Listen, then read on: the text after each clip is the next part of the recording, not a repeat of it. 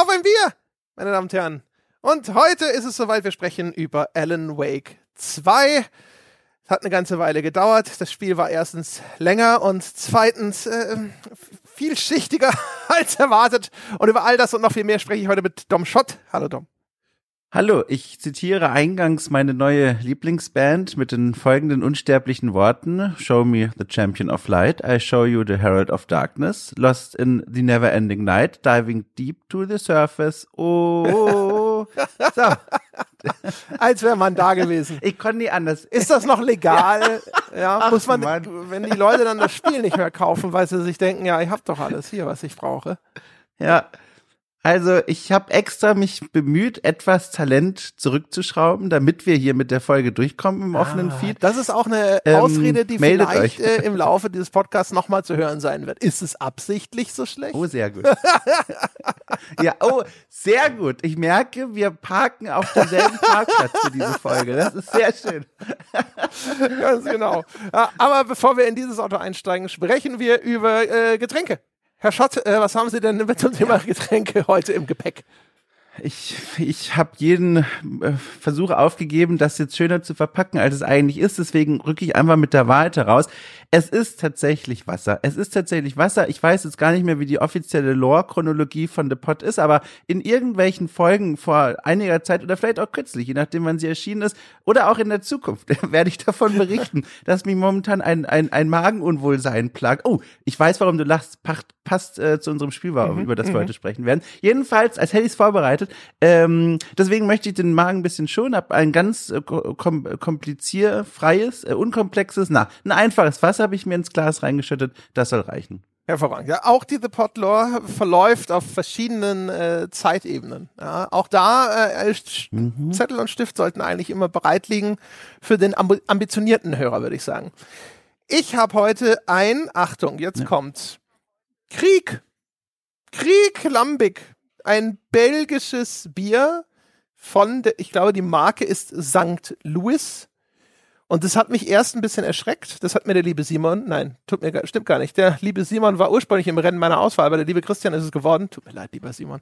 Also alles Menschen, die eigentlich schon gar nicht mehr damit rechnen, dass ihre Biere irgendwann vorkommen, weil das Zeug steht schon ewig bei mir im Kühlschrank. Aber heute ist es soweit, Christian. So, also auf jeden Fall, ich habe mich erst erschreckt, habe da drauf geguckt und dann stand da 15 Prozent und da wollte ich eigentlich, ich hatte es schon so halb in den Abguss geschüttet, geistig, bis mir gewahr wurde, Moment, das ist der Fruchtsaftanteil an Kirschsaft, der in dem Ding drin ist. Sehr gut. Ich habe mir ja gerade mal, ich kannte das gar nicht, ich habe das mal äh, fix gegoogelt und äh, direkt bereut, dass ich in die Bildersuche einfach nur eingegeben habe Krieg, Bier, weil ich jetzt eine Reihe von trinkenden Nationalsozialisten äh, vor mir habe. Aber, aber dazwischen oh, Marke ich auch tatsächlich. Ja, ich habe jetzt aber tatsächlich auch das Bier entdeckt und tatsächlich eine farbenfrohe Verpackung. Also wirklich rot, Signalfarbe. Ja, das ist hier die volle Kirschattacke auf dem Ding. Da sind sie drauf und es ist Kirschfarben und keine Ahnung, wahrscheinlich ist Krieg auch das belgische Bier, äh, Wort für Kirsche. Oder Lambic. Oder beides. Ich weiß es nicht. Ich habe keine Ahnung. Ich ja. spreche ja kein Belgisch. Ich weiß nicht, ob es überhaupt Belgisch gibt. Flämisch oder so ist das eigentlich, ne? Keine Ahnung, was sie da sprechen. Ich glaube auch ein bisschen Französisch. Ist ja ein ganz bekloppter. Verein da hinten. Ist ja egal. Auf jeden Fall, das ist heute am Start, um uns hier durch äh, Alan Wake zu begleiten, weil ich gedacht habe, das ist angemessen ausgeflippt und surreal, dieses Krieg-belgische mm. Kirschenbier. Hast du das denn schon mal probiert? Also, oder ist das jetzt zum ersten Mal? Bin mir nicht sicher. Ich hatte schon Kirschbiere, aber ob jetzt exakt ja, dieses dabei war, ne, das weiß ich nicht. Mhm. Ich erinnere mich an mhm. irgendwas, wo auch so eine Angabe da drauf war, wie viel Kirschsaft sie da reingekippt haben, aber manchmal, mm, mm, mm. ja, doch, doch. Könnte schon sein. Ich glaube, das ist das, ich glaube, das ist das, wo Jochen mal so ausgeflippt ist, weil es nach M. Eukal schmeckt. Also, okay. Ich glaube, dass das könnte es, äh, müsste es, dürfte es schon sein. Oder vielleicht schmecken die auch alle gleich. Vielleicht kommt da auch überall das gleiche äh, Kirscharoma äh, mit rein. Ähm, ich weiß es nicht. Auf jeden Fall äh, ganz hervorragend. Ne? Es ist ja auch äh, so mit Kirschkuchen und so. Wink, wink, Twins Peaks, nudge, nudge. Oh also oh ja. extrem thematisch. Mhm, sehr gut.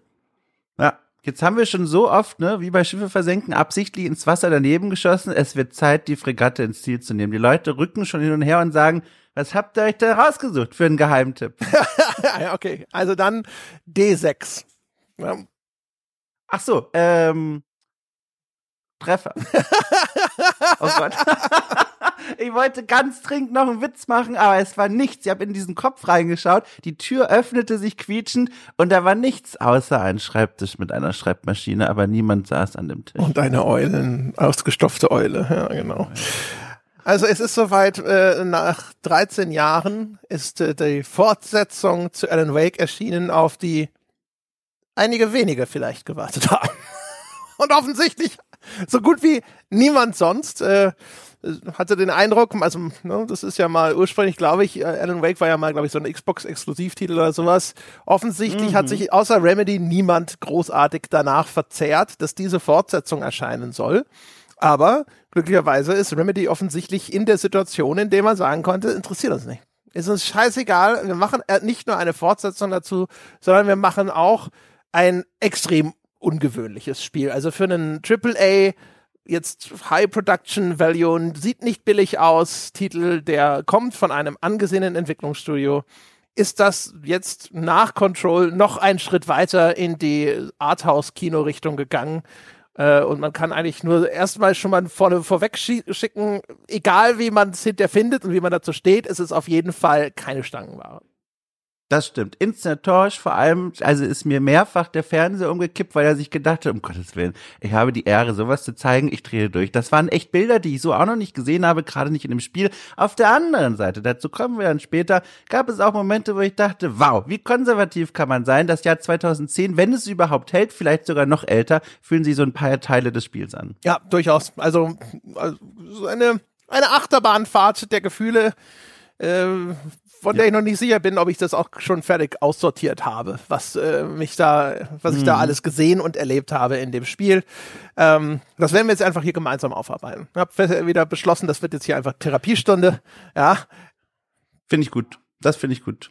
Das finde ich gut. Dann kann ich auch direkt eröffnen mit einem besonderen Umstand, der, der für mich dieses Spiel gerahmt hat. Und zwar, du hast schon gesagt, der erste Teil von diesem Spiel erschien 2010. Für mich allerdings ungefähr zwei Wochen vor Alan Wake 2, weil ich habe äh, jetzt in, in Erwartung des zweiten Teils mir gedacht, Zeit mal endlich dieses Spiel nachzuholen, von dem ja doch zumindest damals einige Leute ganz angetan berichtet hatten, zumindest in meiner Welt. Und äh, deswegen war das alles sehr frisch und ich gehörte damit auch zu den Leuten, die nach diesem ersten Teil dachten, oh, ich hab tatsächlich Lust, weil der erste, also die Leute, die das Altbier gehört haben, hier ein ganz besonderes Format äh, im Kosmos von The Pot, in dem wir über ältere Spiele sprechen, aber nicht zu alte Spiele. Da habe ich sehr viel darüber gesprochen, wie gut mir die Welt gefiel, der Hauptcharakter in all seinen Grauzonen. Also da habe ich sehr viel mitnehmen können. Deswegen war ich sehr gespannt. Ja, also ich war jetzt im Nachgang ein bisschen neidisch ich war erst besorgt. Ich habe erst gedacht so, wenn, nachdem er Alan Wake 1 gespielt hat, hat er doch keinen Bock mehr auf 2. das war so die latente Befürchtung. Ich hatte Alan Wake 1 nämlich von seinem Gameplay her als ziemlich in Erinnerung. Mhm. Ähm, äh, und dann aber jetzt, nachdem ich äh, hier Alan Wake 2 gespielt habe, habe ich die ganze Zeit gedacht, boah, der Dom hat's gut, der erinnert sich an den ganzen Scheiß, ne? Ja.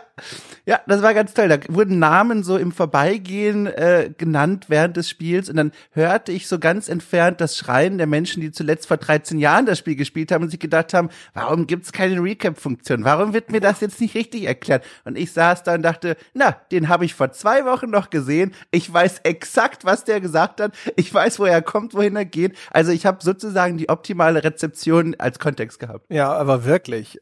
Also warum gibt's keinen Recap? Ja. Im Hauptmenü das ist einfach ein Video, das sagt so, ich habe auf IGN, habe ich dann, ein Video geschaut, Sam Lake erklärt die Story von Alan Wake.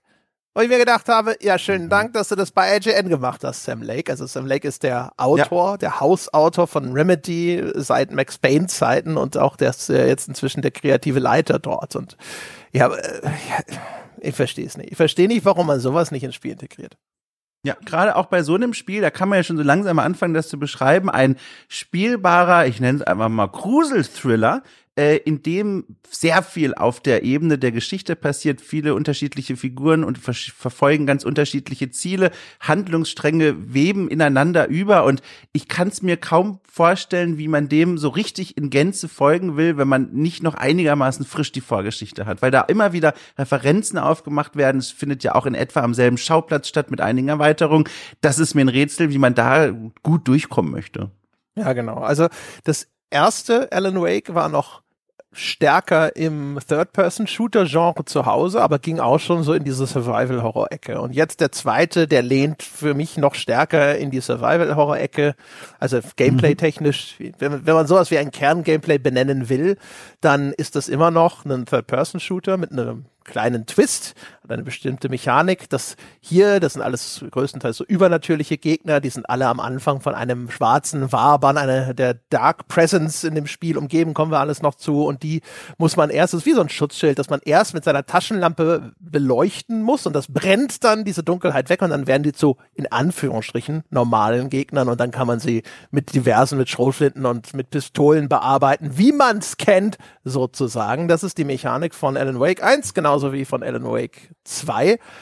Und ähm, das, wie gesagt, der erste Teil, der hatte noch sehr viele von diesen Encountern. In meiner Erinnerung war das immer alles so, dass ich mir gedacht habe, ich weiß auch nicht, was diese Taschenlampenmechanik dem Ganzen wirklich noch hinzufügt, ehrlich gesagt. Ne? Fand, fand das ganz fantastisch. Ich, ich habe so Sorge, da jetzt schon so auf diese Taschenlampe zum Beispiel in die Tiefe reinzuspringen. Wollen wir vielleicht vorher, ich weiß gar nicht, wie ist es denn hier mit dem Spoiler-Thema? Mein Gefühl ist, man kann sehr schnell zu viel verraten über dieses Spiel, selbst wenn man schon erzählt, wie diese Geschichte an sich erzählt wird. Wollen wir großzügigerweise quasi jetzt schon so eine leichte Vorwarnung also können, geben oder hältst du das für Ich würde sagen, wir können mal einfach hier die Regeln abstecken. Ne? Also ich würde, äh, als erstes ja. würde ich sagen, Alan Wake 1 ist freiwillig da spoilern wir, wie wir wollen. Das ist mir egal. äh, ne? Also äh, das ist eigentlich denjenigen, die Alan Wake 2 jetzt spielen werden, tun wir nur einen Gefallen, wenn wir nochmal Dinge aus Alan Wake 1 nacherzählen. Ne? Und wer jetzt da sitzt, ah, ich will aber den ersten Teil noch nachholen oder sowas, dann ist der im falschen Podcast. Der kann dann den, das Gespräch zwischen dir und Paul zu Alan Wake 1 hören, das einigermaßen spoilerfrei geblieben ist in meiner Erinnerung.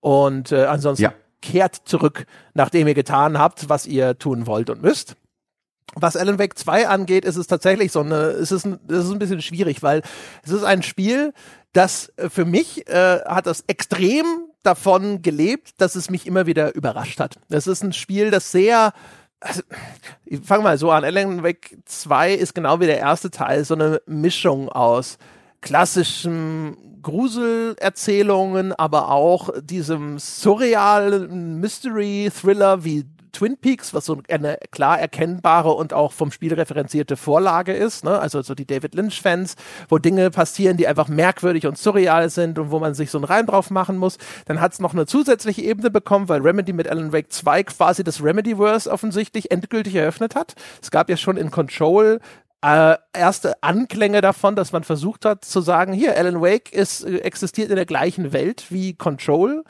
Ähm, mhm. Und das bauen sie hier ganz stark aus. Da gibt es einfach Bezü Anknüpfungspunkte an alles praktisch. Also von Max Payne angefangen über Control und Alan Wake 1 selbstverständlich jetzt zu Alan Wake 2. Genau. Das sind so verschiedene Sachen. Ähm, und es ist eine große Freude, sich durch dieses Spiel zu spielen und sich immer wieder überraschen zu lassen, was für bizarre Einfälle es hat, was für Verknüpfungen da sind, wie viele Schichten man freilegen kann in dieser Erzählung. Und es ist unmöglich, das Spiel zu besprechen, ohne einen Teil davon jetzt vorwegzunehmen. Ne? Also ich werde auf jeden Fall ja. bestimmte Dinge erzählen, von denen ich im Spiel extrem positiv überrascht war. Es gibt insbesondere einen relativ frühen Level im Spiel. Die meisten, die sich schon ein bisschen informiert haben, haben davon schon gehört, der eine richtig schöne Überraschung ist. Der ist fantastisch ausgearbeitet, der ist technisch eine Wucht und der ist halt einfach äh, etwas, wo man, wenn man da jetzt wie ich ähm, völlig unerwartet reinstolpert, ist das natürlich schon meine eigene Erfahrung. Ne?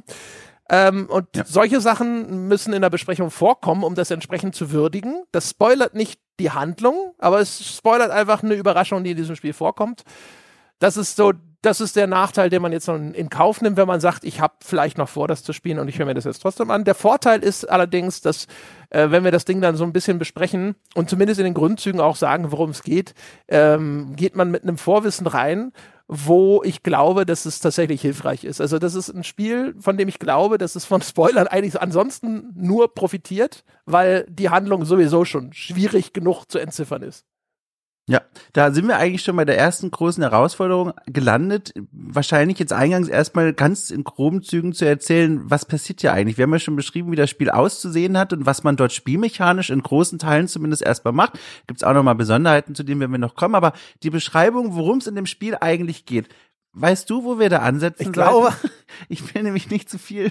ich glaube halt eben ein bisschen bei der Herleitung, ne? also was ist denn überhaupt in Alan Wake 1 Ja. vor 13 Jahren passiert, ne? Und da geht es darum, Alan Wake ist ein bekannter Schriftsteller, der kommt in einen Ort namens Bright Falls, er leidet gerade unter der der Schriftstellerkrankheit, zumindest äh, according to Stephen King, nämlich er hat ein, eine Schreibblockade, er ist auch ein bisschen unzufrieden, er hat gerade den Romanhelden seiner großen Erfolgsserie Alex Casey sterben lassen im letzten Roman, weil er kreativ nicht mehr erfüllt ist und eigentlich in eine andere Richtung will, aber jetzt kommt er mit dem neuen Kram nicht zurande.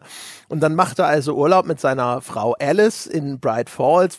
Sie sind da in so einer einsamen Hütte im, im Wald.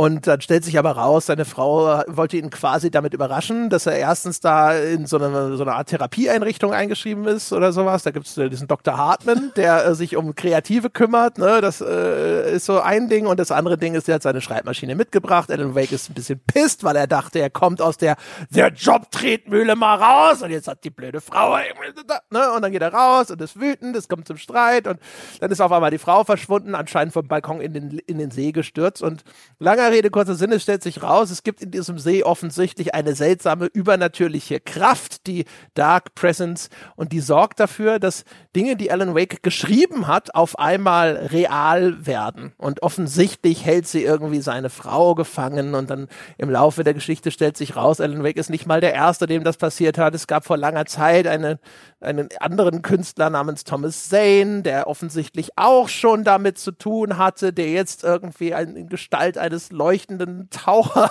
an, in so einem Taucheranzug erscheint und ihm dann hilft und naja, und nach und nach verzehren also die Einflüsse dieser Gruselgeschichte, die Alan Wake selber geschrieben hat, also diese ganze Welt um ihn herum. So, Ja, ein in meinen Augen, also wirklich. Erstmal vielen Dank für die Zusammenfassung. Ein ganz tolles erstes Spiel äh, aus dieser Reihe. Ich habe das sehr genossen. Ich wollte schon damals sagen, aber stimmt ja gar nicht. Jetzt halt vor drei oder vier Wochen. Eine ganz große Freude war es, weil es auch eine Dramaturgie be benutzt hat, die eigentlich sehr klassisch ist. Typisch zum Beispiel Stephen King. Die Idee zu sagen, da kommt jemand von außen, von der großen Stadt und dann auch noch ein Autor in eine Kleinstadt, abgeschottet von der Welt, wie auf einer Insel gelegen, versucht sie erstmal fernzuhalten von allen Einflüssen aus dem alten Leben von da draußen, versucht so ein bisschen zur Ruhe zu kommen und dann passieren die ersten seltsamen Dinge. Und dieses Inszenieren der ersten seltsamen Dinge und wie das der erste Teil auch noch eine ganze Weile hinauszögert, äh, zu verraten, ob es jetzt wirklich diese übernatürliche Note gibt oder ob das dann irgendwie doch vielleicht nur Einbildung oder Traum oder was auch immer ist, das fand ich so kunstvoll gemacht. Da gab es Szenen, ich ich muss es ganz kurz erzählen, André. Das ist zwar der erste Teil. Darf ich das kurz erzählen? Klar. Das ist eine Szene, die das illustriert. Ich mach's jetzt einfach. Vielen Dank. Äh, das ist nämlich ganz toll, weil das auch schon mal ein bisschen illustriert, ich versuche jetzt zu rechtfertigen, auf welchem äh, inszenatorischen Niveau sich schon der erste Teil vor vielen Jahren bewegt hat und wo auch der zweite Teil auf diesem Niveau anschließt und sogar noch stellenweise darüber geht. Und zwar gibt es eine Szene, ich werde es niemals mein ganzes Leben lang vergessen. Das ist relativ zu Beginn des Spiels. Alan Wake ähm, hat schon diese Erfahrung gemacht. Alles klar, es passieren seltsame Dinge, die Frau ist verschwunden und es scheint von einer Düsternis, eine Bedrohung auszugehen, die aber noch nicht so richtig fassen kann. Und wir als Spieler, Spielerin befinden uns da in diesem ersten Teil dieser Reihe noch an einem Punkt, wo wir auch noch nicht ganz sicher sind, wird jetzt wirklich passieren? Tauchen jetzt irgendwie Nachtkreaturen auf oder was? Oder ist das wirklich nur so eine surreale Note, die sich Alan einbildet? Und dann gibt es eine Szene, wundervoll, man geht in einen Gefängnistrakt, in diesem Gefängnis, in einer Zelle, sitzt jemand, der wie besessen darum bittet, dass wir ihn freilassen. Und das Licht in diesem Gefängnistrakt flackert auch schon und ähm, er, er, er fleht uns an, dass wir ihm helfen. Er ist panisch. Wir haben keine Interaktionsmöglichkeit, wir können uns vor ihn hinstellen und ihm ein bisschen zuhören und dann müssen wir aber auch diesen Gefängnistrakt äh, durchqueren gehen auf einen Hinterhof, um mit dem mutmaßlichen Entführer unserer Frau zu telefonieren. Also wir sind wirklich früh in der Geschichte. So. Und jetzt kommt der Knaller. Nach dem Telefonat kehren wir wieder, wir sollen wieder zurück in den, in den, in den Saloon, sag ich mal, müssen da wieder durch den Gefängnistrakt durch und plötzlich ist äh, in diesem Gefängnistrakt alles dunkel und die Person in der Zelle liegt leblos, am Boden. Und mein Gedanke beim Spielen war, ist es jetzt der Moment, wo uns gesagt wird, die Dunkelheit war das, die böse Macht, die ihn umgebracht hat. Und dann geht man durch den Raum durch und dann macht man das Licht an, bevor man den Gefängnistrakt verlässt. Und in dem Moment, als man das Licht anmacht, hört man aus der Zelle ein Schnarchen. Und das war so toll, weil das Spiel ganz genau wusste, es inszeniert jetzt diese Dunkelheit als diese mörderische Kraft, die in unserer Abwesenheit, weil wir ihm auch nicht geholfen haben oder helfen konnten, umgebracht hat. Und dann gehen wir dahin und gucken uns diese Leiche bei Licht an, stellt sich heraus, nein, er schläft. Und das war, ich fand, das war so kunstvoll gemacht und das war ohne Zwischensequenz, das war aus dem Spielgeschehen heraus, das war so schön gemacht, so eine kleine Note, die aber ganz viel mit diesem Spannungsbogen nochmal anstellt. Ich fand das so toll. Das musste ich kurz erzählen.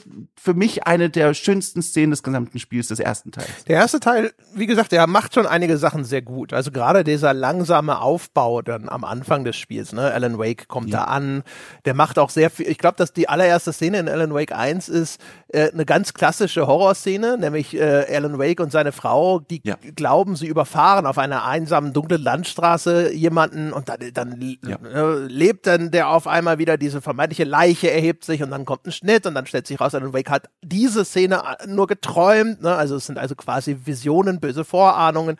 Dann kommst du da in diesem Kaff an in Bright Falls und die Leute sind merkwürdig und es kommen die Twin Peaks Referenzen mit dem Kirschkuchen. Äh, es äh, gibt schon diese, da spielt ja diese Frau, diese alte Frau in Trauerkleidung Barbara, ich weiß es nicht mehr. Egal, auf jeden Fall, die ja. spielt eine große Rolle in Alan Wake 1, die, die, der begegnet man schon mal. Und es spielt dann auch ganz viel mit einem ganz, ganz, ganz klassischen Motiv, nämlich dem Angst vor der Dunkelheit, ne? Und in Alan Wake 1 noch viel ja. mehr als im zweiten Teil also die, Mechanik ja. ist die gleiche. Es gibt immer so Lichthöfe und in denen bist du sicher. Zum Beispiel einfach eine Straßenlaterne und die, die macht so eine Lichtinsel und dann kannst du dich da drin sicher fühlen. Und das, das macht das Spiel schon geil, dass du so einen Lichthof erreichst und dann, ah, safe, ne? Das mhm. ist ziemlich mhm. geil, da musste ich alle dran erinnern. Wir haben im Zehnergudi mal erzählt, wie wir irgendwie, äh, dass man, dass man selbst als jetzt schon erwachsener Mann, wenn im Keller auf einmal das Licht ausfällt, so ein bisschen schneller zum Lichtschalter gehen kann. Ne? Und das ist super nachvollziehbar und das ist sehr, sehr schön. Äh, das macht das Spiel auch gerade im ersten Teil ähm, sehr gut. Das ist, äh, wie gesagt, das ist dann nach hinten raus in meiner Erinnerung, wie gesagt, einfach zu viel Gerenne und Geballer in irgendwelchen immer den gleichen Waldabschnitten und so ein Kram. Ja, ich finde das auch tatsächlich, ich, ich glaube echt gut, dass wir jetzt diesen ersten Teil noch mal kurz so ein bisschen skizzieren, beziehungsweise so diese wesentlichen Punkte, weil das dann auch schön als Kontrast für die, für den zweiten Teil dann dienen kann, weil der sich doch mindestens im Detail an vielen Stellen dann sehr unterscheidet vom ersten Teil und häufig ich dann auch davor saß und dachte so, ha, war das so eine gute Idee, das anders zu machen? Da fallen mir zwei Dinge ein, die ich nochmal kurz vom ersten Teil davor kramen möchte, die mir auch besonders in Erinnerung geblieben sind. Die Sache mit der Dunkelheit und der Taschenlampe. Damals im ersten Teil, ich war sehr beeindruckt davon, ähm, dass dieses Wegleuchten des gegnerischen Schutzschilds, dass das tatsächlich stufenlos aus dem Spielgeschehen heraus passiert. Das bedeutet, man kann mit der Taschenlampe einen Gegner anleuchten und dann über einen Tastendruck die Taschenlampe wie bei einer Waffe in Kimme und Korn sozusagen nehmen und dadurch wird der Lichtstrahl intensiver, ist jetzt einfach so. Und somit kann man dann nach und nach, je länger man auf den Gegner drauf fällt, ihn etwas verlangsamen und irritieren und dann vielleicht sogar in seinem Angriff stoppen, bis dieser Schutzschild durchbrochen ist und er jetzt tatsächlich verwundbar ist. Und der zweite Teil, um das direkt schon für später vorwegzunehmen, ist der Teil, der macht das anders. Der macht das, ich sag mal, benutzerfreundlicher. Aber dazu kommen wir später mehr. Und das andere, der noch viel größere Punkt, den ich gerne an der Stelle nochmal kurz ausführen und Erinnerung holen möchte, für all jene, die den ersten Teil vor vielen Jahren geschrieben haben.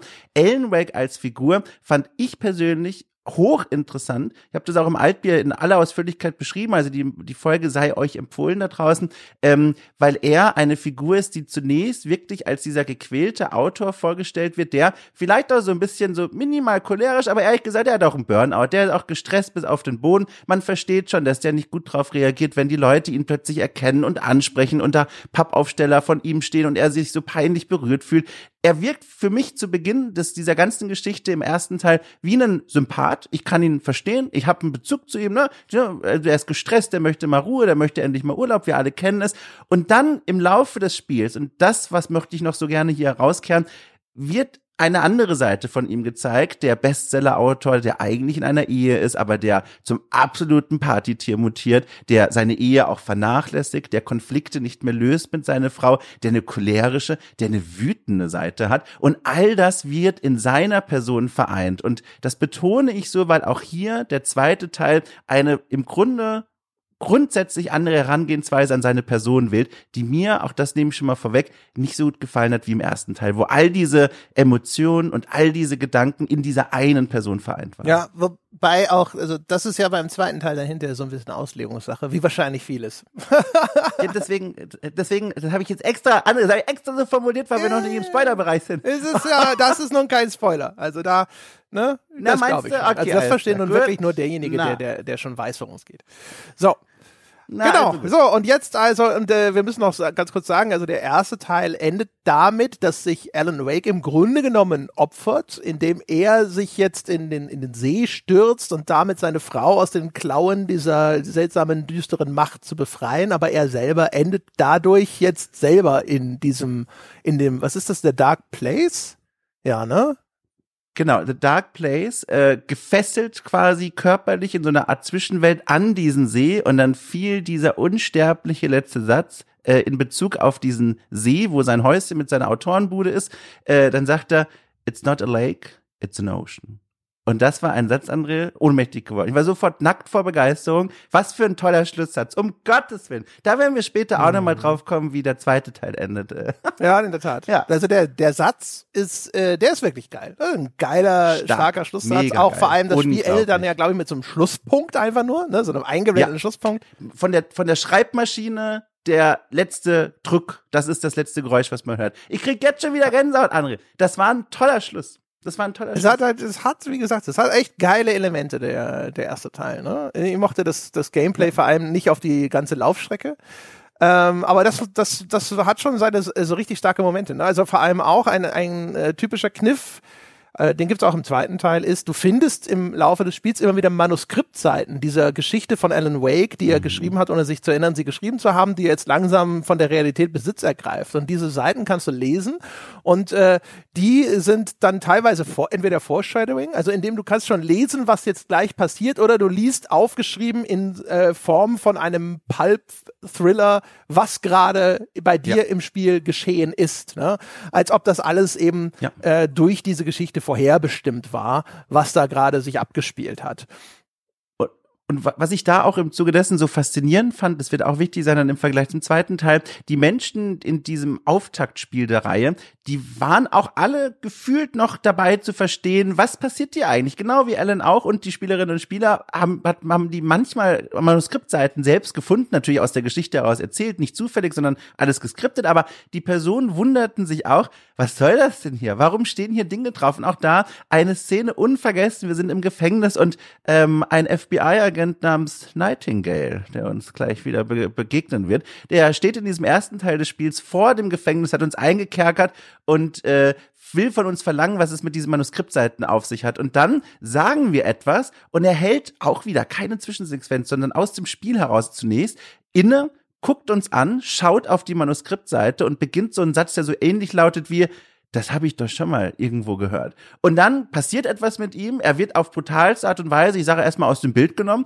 und dann kann man die Manuskriptseite später aufsammeln, die er in der Hand hatte und auf der Manuskriptseite ist im Detail erzählt, wie er aus diesem Bild verschwinden wird, was eben gerade im Spiel passiert ist. Und das sind einfach Gänsehautmomente, weil man hier beginnt zu verstehen, was für einen Einfluss diese Manuskriptseiten eigentlich auf die Welt haben. Ja, und das ist halt auch wirklich, also das, das fühlt sich halt so an. Erinnert auch an sowas wie Stark und ähnliches von Stephen King. Jetzt vielleicht nicht das genau, aber es gibt Ja. hinterher noch andere Elemente, die da sehr in diese Richtung ähm, äh, laufen.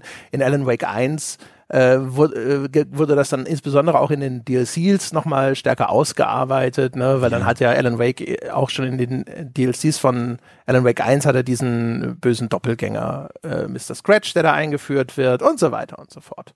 So, also, und diese, jetzt können wir mal hier, jetzt gibt's äh, leichte Spoiler einfach zu den ersten wirklich äh, Spielstündchen, zwei äh, Spielstündchen von Alan Wake 2, meine Damen und Herren. Äh, da setzt das Ganze jetzt relativ nahtlos wieder ein, weil das erste, was wir spielen, ist tatsächlich die, nicht Alan Wake oder sonst irgendwas, sondern die Rückkehr des besagten Agent Nightingale. Da kommt eine, ich hatte das zu dem Zeitpunkt nicht im Kopf, ich wusste das nicht, ich kannte diese Figur nicht mehr, alles zu lange her gewesen, ich hatte auch die DLCs nie gespielt. In dem der Nightingale spielt, glaube ich, in einem der DLCs dann auch gleich nochmal eine größere Rolle als im eigentlichen Hauptspiel, das einzige, das ich hier gespielt hatte. Und da kriegt also eine, ein alter, nackter Mann aus dem Cauldron Lake, von dem wir ja wissen, dass das dieser See ist, in dessen Tiefen sich irgendeine seltsame übernatürliche Macht verbirgt, läuft also durch den Wald und das ist das, was wir spielen. Das ist eigentlich ein relativ cooler Einstieg, weil man natürlich sofort wieder so reingeworfen wird und sich denkt, so, was ist denn jetzt los? Wieso, wieso spiele ich einen nackten alten Mann, der irgendwie durch den Wald rennt und dann von einem merkwürdigen, maskentragenden Kult aufgegriffen und sofort rituell ermordet wird? Was ist hier los? Das äh, ist ein relativ guter, starker Einstieg wieder, auch mit sehr vielen, sag ich mal, Anklängen von einfach klassischem Horrormaterial ist im Detail sogar noch besser, weil er ist nicht nur, er ist nicht nur alt und nackt, sondern er ist auch übergewichtig. Und das ist in dem Sinne besser noch, weil es eine Körperform ist, die wir so häufig jetzt auch nicht im Videospiel sehen, vor allem nicht in dieser grafischen Qualität und vor allem nicht ähm, in dieser Form, dass wir sie nackt durch diesen Wald bewegen. Und das ist auch ein richtig langer Weg, den er da von uns gesteuert zurücklegen muss. Der geht richtig, richtig die Böschung hoch. Ähm, das ist ein quälend langer Weg. Und da ein zweites Detail, was ich auch ganz toll fand, was direkt auch das Spiel als Beginn so interessant macht. Bevor wir dann auf diesen Kult stoßen, gibt es noch eine kurze Begegnung mit einem, mit einem Paar, die in, in der Ferne auf so einer Anhöhe mit ihrem Auto stehen und uns aus der Ferne sehen und geradezu irritiert ausrufen, was sehen sie denn da? Was ist denn da unten los? Und dann entfernen sie sich aber auch von der Szene. Und diesen beiden werden wir später wieder begegnen, aber was das Spiel hier macht, ist schon direkt den nächsten Faden hinzulegen, weil Nightingales Geschichte wird dann relativ fix enden nach diesem Einstieg, aber dieser Faden wurde schon ausgelegt und der wird später wieder auf aufgenommen. Und dieser Staffellauf der Dramaturgien, den fand ich ganz toll begonnen hier bei diesem Spiel. Ja, vor allem weil halt auch da, ne? also es geht eigentlich dann sofort, also es wird dann relativ schnell enthüllt, wer diese diese diese Person ist, die da aus dem See gekrabbelt kam und dann ja. äh, da geht's ja dann schon los, ne, mit den Anknüpfungspunkten eben an Alan Wake 1 in diesem Falle.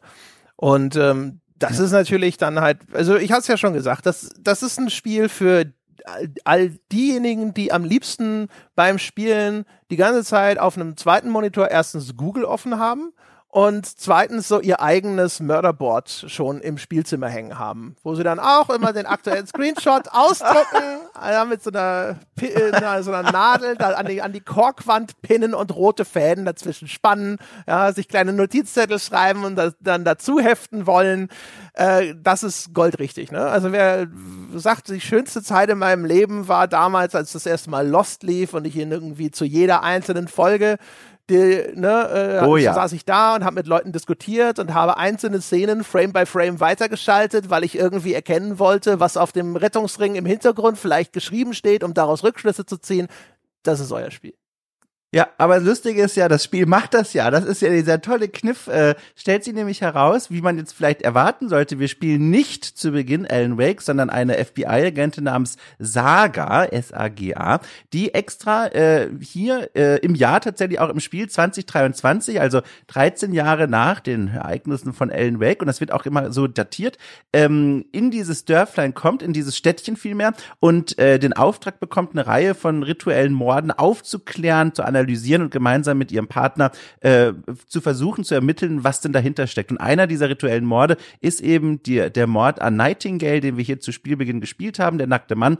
Und das ist äh, quasi der Aufschlag, der dann unsere Protagonistin ins Spiel bringt. Und sie hat eben diese Besonderheit, dass sie sich zurückziehen kann in diesen Mind Plays. Ne? Sherlock Holmes Fans kriegen dieses Stechen im Nacken und sagen sich, oh, das, das kenne ich ja, ich bin wieder da. Äh, genau. Und in diesem Mind Plays ein, ein, eine Art ja repräsent Repräsentation ihres, ihres Gehirns, äh, ihres analytischen Gehirns, läuft sie tatsächlich wie ein eigener Avatar, wie eine eigene Spielfigur herum, kann an einem Schreibtisch Profiling betreiben, also in so eine Art Dialog mit Figuren treten oder eben, und das ist das, was ich vor allem meinte, an so einem, ja, an so einem Wandbrett äh, verschiedene gesammelte Hinweise anordnen und dann Bezüge herstellen, Schlussfolgerungen daraus ziehen. Und das fand ich tatsächlich in vielen Teilen auch erstmal hilfreich für die Übersicht und dieser immer komplexer werdenden Geschichte folgen zu können. Ja, also man merkt, das Spiel ähm, will eigentlich nicht unbedingt so kryptisch sein, sondern es ringt ja. beständig darum, den Spieler in der Story zu halten. Und ein ganz zentrales Instrument dafür ist eben da dieser Mindplace von Saga, ne, also dieses Gedankengebäude, in dem sie dann eine Falltafel immer anlegt. Und das sind im Grunde genommen ähm, Kurzzusammenfassungen von allem, was sich in bestimmten Handlungssträngen zugetragen hat. Da gibt's dann irgendwie den Fall mit dem merkwürdigen Mörderkult. Und dann sieht, kann man dort immer jederzeit alle bereits entdeckten Informationen nachlesen, die dann auch von dem Spiel nochmal logisch vorstrukturiert werden. Ne? Dann gibt's da immer so kleine Post-its, die die Saga sich dahin geheftet hat und dann sagt sie, okay, wer ist Mitglied des Kults? Was will der Kult? Hat der Kult einen Auftraggeber und dahinter sind dann immer einzeln wie so Polaroid-Fotos angeheftet und dann kurze Notizen, was denn da schon für Indizien oder Hinweise von ihr entdeckt wurden. Und das ist tatsächlich, also ich habe am Anfang gedacht, es geht tatsächlich in diese Sherlock Holmes-Richtung, sodass das dann etwas ist, wo ich ja. hinterher wirklich auch selber rätseln muss und logisch ableiten muss und dann fragt mich das Spiel so, und wer war jetzt der Täter, André? Und dann stehe ich davor und sag so, mm, ne? ja, und muss ja, dann genau. hinterher irgendwie nee. das äh, das äh, Kärtchen von finnischer Name so und so irgendwo hinziehen, ne? Aber so ist das gar nicht, sondern das ist eigentlich eine Gedächtnisstütze für dich als Spieler, wo das Spiel sagt so, guck mal, hier, ne, wenn du mal irgendwann äh, mal länger als zwei Stunden Pause gemacht hast oder auch gar keine Pause gemacht hast und trotzdem dir denkst so, what the fuck ist eigentlich passiert bisher? Ich weiß es schon gar nicht mehr. Dann ja. gehst du da hin und dann kannst du dir das alles nochmal anschauen.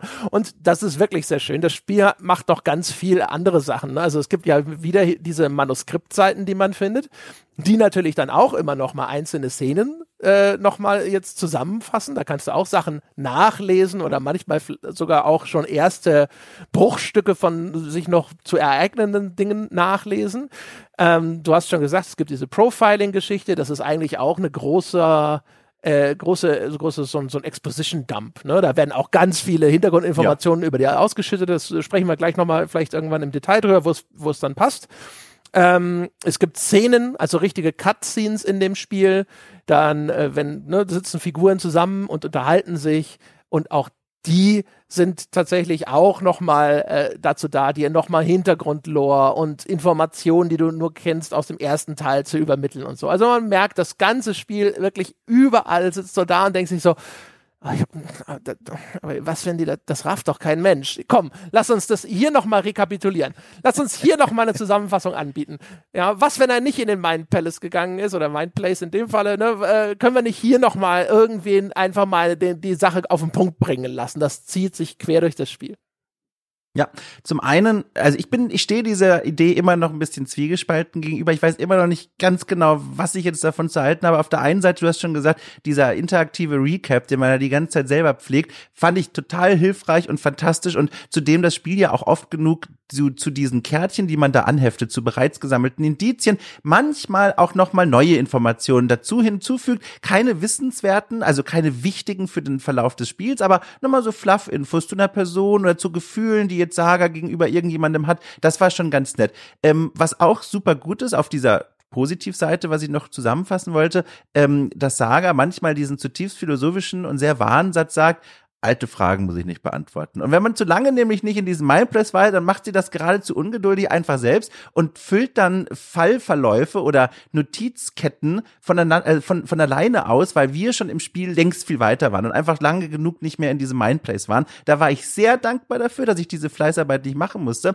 Auf der anderen Seite, andere, gab es auch im Spiel Momente, wo ich dachte, ha, alles klar. Ich lese hier im Spiel eine Akte. Danach sagt mir das Spiel, oh, du hast neue Karten, die solltest du jetzt an die Wand heften. Dann hefte ich die im Mindplace an die Wand, dann sagt das Spiel, ah, jetzt kannst du ein Profiling machen. Dann gehe ich im Mindplace zum Profiling, guck mir eine Cutscene an. Im der Cutscene wird was gesagt, wo ich dann daraus schließen kann, jetzt in der Spielwelt, im Raum, in dem du schon bist, mit einer Person sprechen. Die sagt was, was mir neue Kärtchen beschert. Ab in den Mindplace, wieder Kärtchen anheften. Oh, Profiling, neues Gespräch freigeschaltet. Das war nicht oft, aber die zwei, dreimal, als es passiert, dachte ich mir, wow, das ist so unelegant. Also es ist, das Pacing ist zerrupft. Ich drücke eigentlich nur Knöpfe und hoffe, dass diese Minispiele jetzt gleich vorbei sind. Ja, also das gilt für mich vor allem für das Profiling. Das Profiling, das sind so ja. Gedankengespräche, ne, wo äh, Saga entweder einen Monolog mit sich selbst führt oder mit einer gedachten Figur, als wäre es eine telepathische Verbindung sozusagen.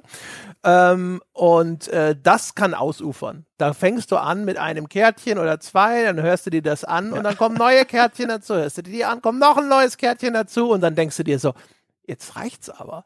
Und das Problem ja. ist, dass das Spiel dir nicht wirklich klar beibringt, wie optional diese Sachen sind. Als es ist, am Anfang wird dir das vorgestellt und dann will es natürlich, dass du all das ausprobierst und dann ist es aber notwendig, das zu machen, damit das Spiel überhaupt weitergeht. Ja. Daraus habe ich aber gelernt, oh, das muss man also manchmal machen, also muss ich das abarbeiten, weil ansonsten stecke steck ich vielleicht in einer Sackgasse. In der Praxis ist es über ganz, ganz weite Strecken völlig optional. Du kannst das auch einfach liegen lassen. Mit dem Nachteil, dass wenn du zum Beispiel das Profil Profiling lange liegen gelassen hast, dann hast du da halt irgendwie fünf Kärtchen abzuarbeiten. Da musst du abarbeiten. Ja, dann. Genau. Da hast du aber Gespräche dann. Und dann ist diese, dann ist dann ist, ist der der Fuß umso härter auf der auf der Bremse, wenn du das dann alles dir noch geben willst. Ja. Die äh, ja. diese diese Falltafel, äh, an der man einfach diese Bilder anheftet, äh, die äh, habe ich als erheblich äh, ja optionaler empfunden. Also die habe ich halt auch einfach lange Zeit mal einfach gut sein lassen. Und wie du schon sagst, wenn man dann sehr spät Echt? dazu ja. zurückkehrt, dann sagt das Spiel ja so, okay, der Fall ist schon abgeschlossen. Hier, pff, alle Kärtchen an die Wand, wenn du es lesen willst, lies, aber ansonsten, das ist eigentlich schon erledigt. Ich habe in mir einen starken Zwang gespürt und mir tut's leid um die Menschen, die das noch viel ausgeprägter haben als ich, alles einfach immer anzuheften, sobald es ging. Und das Problem ist, in diesen Fallkarteischränkchen sind nicht nur die Fälle, die für die Story relevant sind, das sind dann einige am Ende, und die werden zum Glück auch irgendwann mal abgeschlossen, ne? kann man wieder vergessen, aber da werden auch Collectibles gesammelt. Und dann findest du da irgendwo so einen doofen Koffer mit irgendwie, weiß ich nicht, so einem Zettelchen, so einem extra Zettelchen, und dann musst du den als eigene Fallkarte im Fall, in der Akte abheften. Und dann dachte ich mir, okay, da habe ich mir wie von außen so zugeschaut, dachte mir, das ist jetzt wie Casino spielen. Das macht ihn nicht glücklich. Du machst es nur aus dem Zwang heraus, diesen lustigen Knopf zu drücken. Also das war, da habe ich mich sehr elend gefühlt. Also bei mir war tatsächlich das Einzige, was mir negativ aufgefallen ist, es gab einmal eine, einen Zeitraum im Spiel, da waren, also es gibt immer wieder äh, Hinweise, die man schon gesammelt hat, die aber noch nicht verfügbar sind, um sie an die Falltafel zu heften, weil das Spiel sagt, die sind für später. Ja.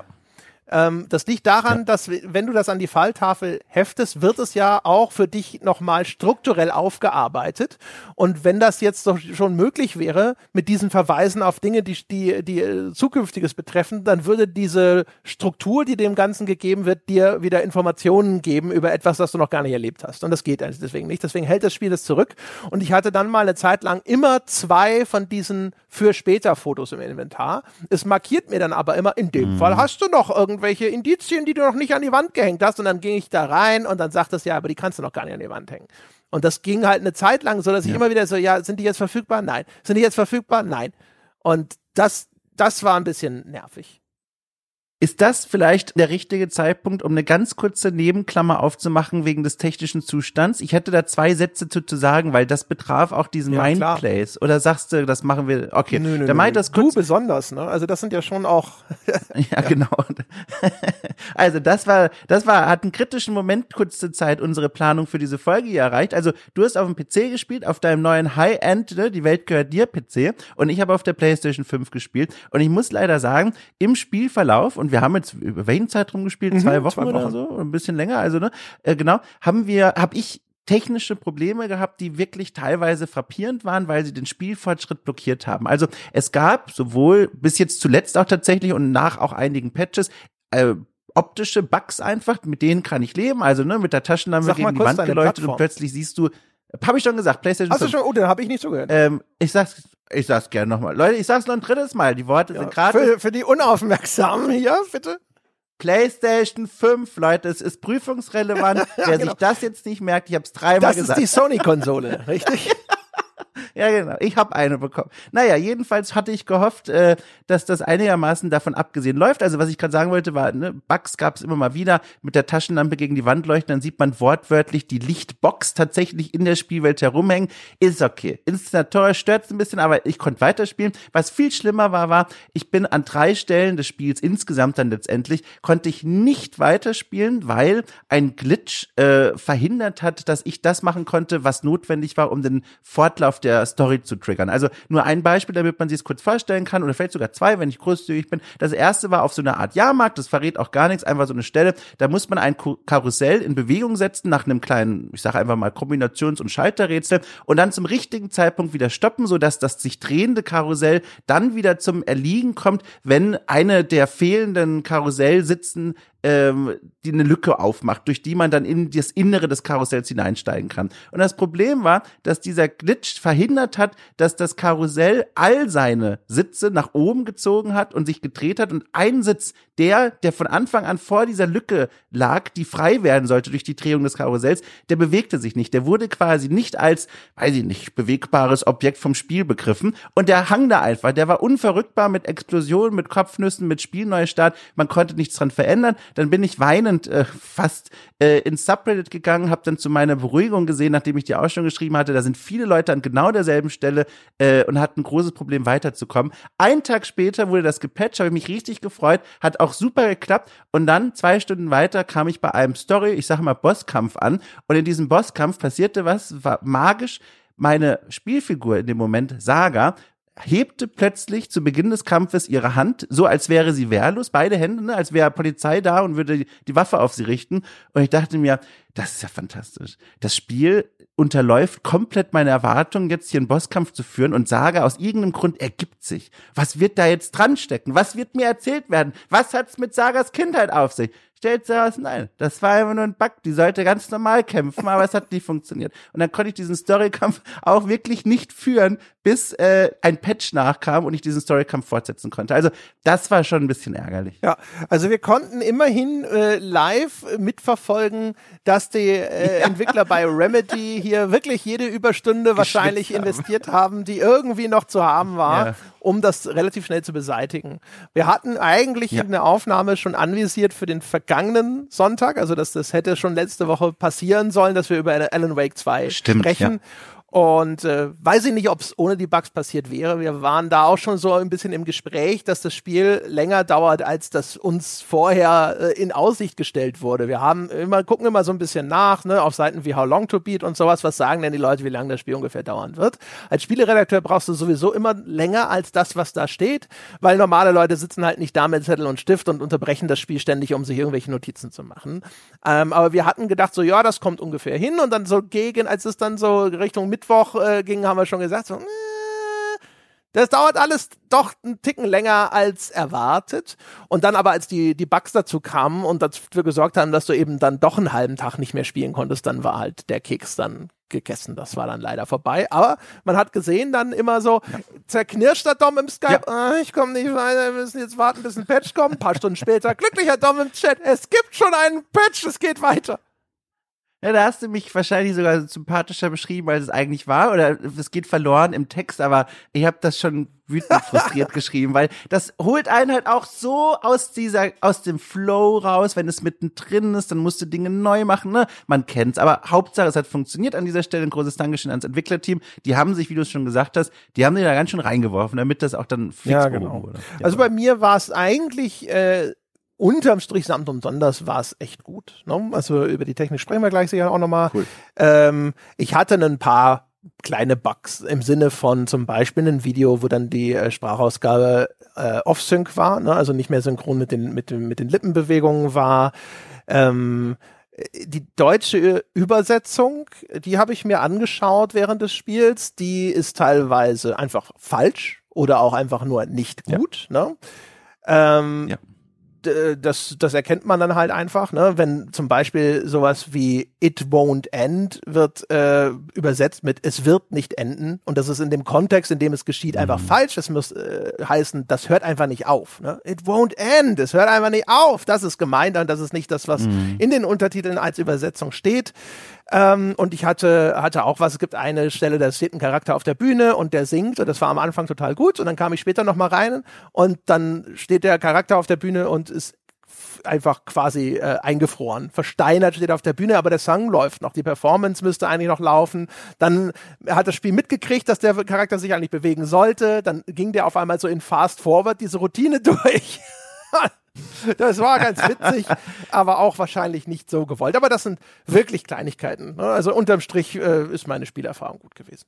Da muss ich übrigens sagen, das gehört nur so halb dazu. Es gab auch Szenen, wo ich mir bis jetzt nicht sicher war, ob es ein Bug war oder in diese surreale Note des Spiels reinspielen soll. Wenn ich durch diese kleinen, zum Beispiel durch dieses Bright Falls durchgelaufen bin, wirklich ein kleines Städtchen, also mucksmäuschenstill war es da. Es gibt da keine Musik, die Figuren bewegen sich kaum man hört wenig Gespräche und ich ohne Witz, in jedem anderen Spiel hätte ich gesagt, da lädt eine Tonspur nicht, da müsste eine Hintergrundmusik sein, aber in dem Spiel dachte ich mir, also das ist wie ein Traum. Das könnte sein, weil also zumindest wenn die, wenn das immer so war, also es ich, war immer so, ja. Okay, weil ähm, eigentlich ist es tatsächlich so, dass immer wenn du an Figuren vorbeiläufst, dann kriegst du immer so ganz kurze Gesprächsfetzen. Ich fand das ganz nett. Das ist eins von diesen Spielen.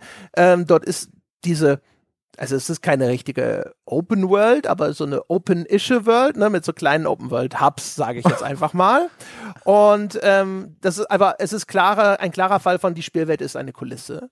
Und ähm, das heißt ja. also, dass, du sollst da auch einfach nur durchlaufen. Ne? Du sollst da jetzt nicht irgendwie großartig jetzt alles irgendwie im Detail oder sonst irgendwas. Und ähm, das heißt, du läufst da vorbei, dann hörst du so zwei Gesprächsfetzen von den Figuren, die da stehen, und das war's. Mehr, mehr kommt da auch nicht. Du kannst eigentlich guten Gewissens meistens durch diese Geil. Kulisse durchlaufen.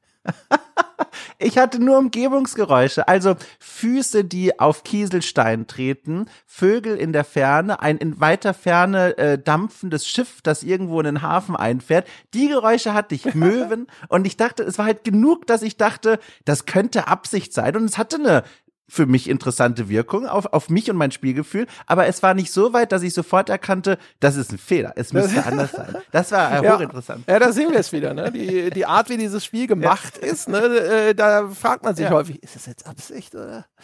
Also, wir können ja mal ganz kurz bei der Technik bleiben. Äh, das ist ja auch ein Teil, den man einfach ganz ohne jede Spoilerangst äh, behandeln kann.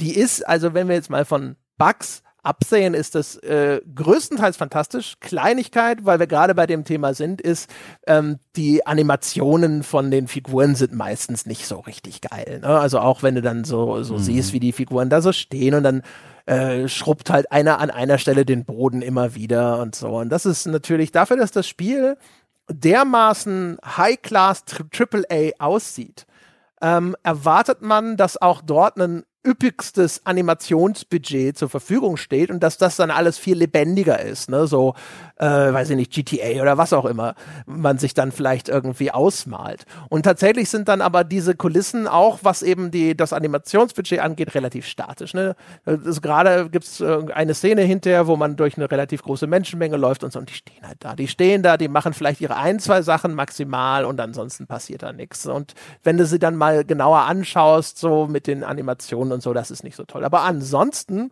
das fällt, glaube ich, nur deswegen so auf, weil das Spiel ansonsten so sensationell aussieht. Also es ist wirklich, wirklich geil. Es ist ja auch eins, das jetzt wieder mit äh, verschiedenen Raytracing-Optionen daherkommt. Deswegen habe ich es natürlich ah. auch auf dem, äh, auf dem neuen ah. PC gespielt, auch wenn der Komfort der Konsole ja. mich immer wieder gelockt hat. Aber ich habe mich dann doch entschieden, nein, ja, ja. Das muss eines von denen sein. Das äh, muss die neue Möhre ja, hier so richtig schön abfrühstücken. Und das ist schon geil. Das ist schon richtig, richtig geil. Es gibt dann ja zwei Handlungsebenen. Einmal eben die äh, Handlungsebene von Saga in Bright Falls und Umgebung. Und dann spielt man Alan Wake, der in diesem Dark Place festsitzt und der wird manifestiert sich als ein, ein kleiner Bereich von New York, der in ewiger Dunkelheit liegt. Und dann läuft man da durch und da sind riesige Neonreklame und äh, das hat eine so geile Wirkung.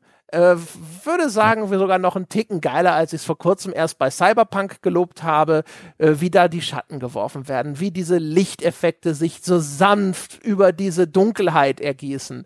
Äh, es gibt Szenen, da laufen äh, Filmprojektoren und wenn du mit Alan Wake vor diesen Filmprojektor läufst, dann wird der laufende Film auf den Rücken dieser Spielfigur projiziert und das sind so viele geile technische Tricks in dem Spiel ähm, die ich so noch nicht gesehen habe oder mich nicht erinnern kann. Wo ich gedacht habe, so, oh geil, das ist ja krass, was sie da machen schließe mich komplett an und ergänze noch meinen Eindruck von der PlayStation und insbesondere vom Controller. Da war ich sehr angetan, dass ähm, bei beiden Figuren, sowohl bei Saga als auch bei Alan, wenn sie rennen, der erhöhte Puls äh, haptisch fühlbar ist im Controller mit diesem kleinen Mini-Vibration und das auch in Feinabstufung. Also wenn ich mit Saga zum Beispiel, also im Spiel ist Rennen ohnehin eine, also eine, eine, ein verschöntes Wort für das, was sie da tatsächlich tun. Na, wenn sie müde joggt, als wäre es der letzte Tag ihres Lebens, ähm, dann beginnt ihr Puls auch tatsächlich äh, zu steigen, schneller zu schlagen, ihr Herz. Und das kann ich im Controller spüren. Also diese, diese kleinen Vibrationen, die sind in verschiedenen Feinabstufungen nochmal unterteilt und geben dir auch das Gefühl von, diese Figur strengt sich gerade auch wirklich an. Und gerade in, in größeren Kämpfen, die es ja auch gibt und in, in den Situationen, in denen du vielleicht auf der Flucht gerade bist, hat das nochmal so ein kleines, so nochmal so ein Quäntchen draufgegeben. Das fand ich auch einfach ganz toll gemacht. Das klingt gut. Das hatte ich natürlich nicht, aber ähm, äh, ja. ja. Also ich finde halt, das ganze Spiel ist halt also wirklich technisch eine Wucht. Ne? Also ähm, ja. man, man weiß ja, dass äh, Remedy in seinen Ursprüngen auch aus dieser Demo-Coder-Szene kommt und da hat man schon so das Gefühl, das ist immer noch ein Team, das halt irgendwie da so richtig die Muskeln spielen lässt. Das ist wirklich fantastisch, was da manchmal sich abspielt. Auch zum Beispiel, wie sich Vegetation da manchmal im Sturm irgendwie biegt und wiegen kann. Äh, und alles, was mit Lichteffekten zu tun hat. Es gibt eine Szene, da ist man mit Saga am Ufer von diesem Cauldron Lake und dann ist da ein Sonnenuntergang, als stünde mhm. der Himmel in Flammen.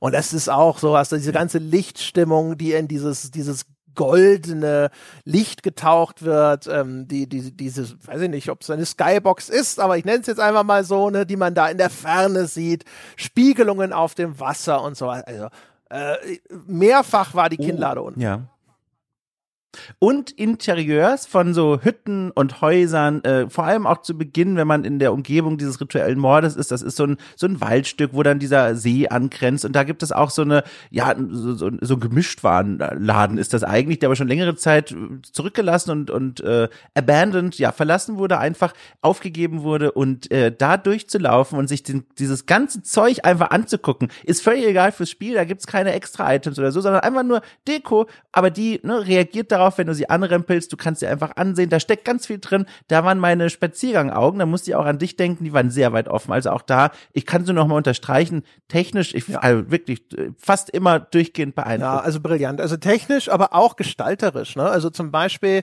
in ja. dem, der Dark Place ist ja so eine, eine Albtraumdimension, in der Alan Wake gefangen ist ja. nach den Ereignissen des ersten Teils. Und auch da, da, da sind dann überall Graffitis an der Wand, die Alan Wake quasi hier auch nochmal mental zermürben wollen anscheinend. Da steht überall, du wirst hier sterben oder sonst irgendwas. Also so ominöse Botschaften, die eingearbeitet sind in ein normales oder erst auf den ersten Blick vermeintlich normales Stadtbild. Ähm, was halt auch ziemlich geil gemacht ist. Also weil da, du hast halt überall auch da so verschiedene Sachen, die du, die du entdecken kannst. Es gibt, ähm, äh, es gibt ja hinterher dann auch zum Beispiel eine, eine Kunstinstallation äh, der, über die du, die du stolpern kannst und auch wie solche Sachen arrangiert sind, ist also wirklich interessant und auch in, auf, auf einer Ebene künstlerisch wertvoll. Du hast die Lichtsetzung in dem Spiel, die wirklich fantastisch ist. Also das habe ich auch schon lange nicht mehr so geil gesehen. Ich musste, es gibt, ähm, ich ich sag's jetzt einfach mal mit dem Disclaimer, es ist sehr lange her, dass ich das Spiel gespielt habe und wahrscheinlich vielleicht tue, gebe ich ihm jetzt zu viele Lorbeeren, aber ich habe der einst 4-3, also den dritten Teil der 4-Reihe, mhm. den habe ich auch so in Erinnerung. Das ist nicht ne, der große Wurf insgesamt ins Spiel, aber die hatten damals für diesen dritten Teil extra ähm, ich glaube, so Set-Designer aus Hollywood äh, engagiert. Und das heißt, sie haben in dem Spiel sich auch bemüht, alles nochmal komplett so umzusetzen, wie das in diesen Produktionsartworks vorgegeben ist. Ne, da gibt's ja immer so diese, ach Gott, was ist denn nochmal der richtige Begriff dafür? Mir fällt es gerade nicht ein. Auf jeden Fall, es werden ja immer vorher von Künstlern Szenen erstmal entworfen. Ne? Auch schon farbig und so und da wird schon auch eine bestimmte Lichtstimmung mhm. dargestellt und in 4.3 hat man sich bemüht, das so, so nahe umzusetzen, wie es nur geht. Und das habe ich als einen Titel in Erinnerung, wo ich auch schon gedacht habe, krass, wenn man richtige Profis engagiert um dieses Spiel von Licht und Schatten ne, und auch verschiedenen Lichtstimmungen und Lichtfarben umzusetzen, das, äh, das, zahlt sich dann richtig aus, wenn man hinterher auch umgekehrt auf der anderen Seite ein Team hat, das in der Lage ist, das technisch umzusetzen.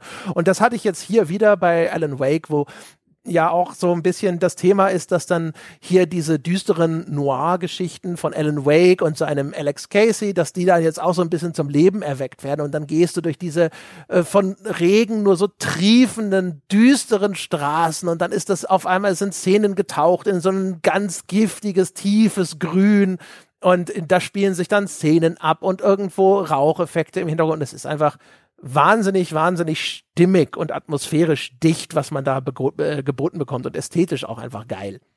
Ja, und zu guter Letzt, das ist mal wieder so ein Spiel, das äh, auch sich um so eine Art Kameraarbeit bemüht. Es gibt immer wieder Szenen, die auf eine interessante Art und Weise, ich sage jetzt einfach mal, gefilmt sind aus dem Spiel heraus. Alan Wake zum Beispiel telefoniert häufiger mit mysteriösen Personen an so einem öffentlichen Telefon und die Kamera, die diese Telefonate einfängt, die ist immer, also fast immer war die auf eine interessante Weise positioniert. Mir blieb zum Beispiel in Erinnerung eine Kamera, die in, in der Halbferne steht und äh, Alan einfängt, wie er ganz links am Bild Bildrand telefoniert und rechts auf der Seite ist nochmal das gleiche Telefon, aber das ist leer. Und das ist so eine, das ist so im Grunde ja typische Noir-Bildersprache, aber das ist so schön eingefangen mit dem Regen und mit der Lichtstimmung. Also einfach toll. Also man merkt, da sind Gedanken reingeflossen und vor allem auch Können und Talent. Ja, genau. Und du kannst auch da wenn du willst, kannst du auch da irgendwo immer Filmreferenzen noch irgendwo rauslesen, ne? wo ja. du denkst so, ah, ja. guck mal hier. Ne? Also sei es direkt am Anfang, ja. um jetzt wieder mal in den Bereich zu gehen, wo jetzt äh, Spoiler sicherlich nicht wirklich relevant sind, am Anfang äh, diese Kamerafahrt, wenn Saga Anderson mit ihrem Kollegen da auf dem Weg ist zu ihrem ersten Tatort da ist eine Kamerafahrt dieses Autos, das sich durch eine gewundene Straße umgeben von riesigen Wäldern da lang äh, manövriert und sowas. Mhm. Und dann denkt man erstmal an The Shining. Ne? Ob sie das jetzt äh, exakt referenzieren ja. wollten, weil die Landschaft ist natürlich nochmal eine ganz andere als jetzt bei dieser Kamerafahrt in Shining oder sowas, äh, sei mal dahingestellt. Aber du hast halt mehrere Szenen, wo du denkst so, oh ich glaube, das, ich glaube, das kenne ich. Das ist, ist, eine ähnliche Kameraeinstellung. Ne? Bei diesen Telefoniersequenzen gibt es eine Einstellung, wo du auch denkst, ah, das könnte aus Matrix sein und so weiter und so fort. Was hältst du denn von Saga? So als Person, als Charakter, wenn wir es noch nicht schon klar genug gesagt haben, dann jetzt nochmal, also Saga ist eine der beiden Protagonisten, Alan Wake ist, die, ist der andere. Beide erzählen ihre Geschichte in eigenen Kapiteln, die man erstmal unabhängig voneinander spielen kann. Ähm, aber Saga begleitet uns ja wirklich zu großen Teilen des Spiels und ist ja auch die neu eingeführte Heldin des Spiels. Was hältst du denn von der? Wie findest du die so? Ja, also ich, fand die Kap ich habe die Kapitel mit Saga lieber gespielt, aber ich fand Saga als Charakter relativ. Ne? Aber mir geht's allgemein ja. so. Das äh, ist ein Problem, wenn wir jetzt mal über die die Charaktere in dem Spiel sprechen.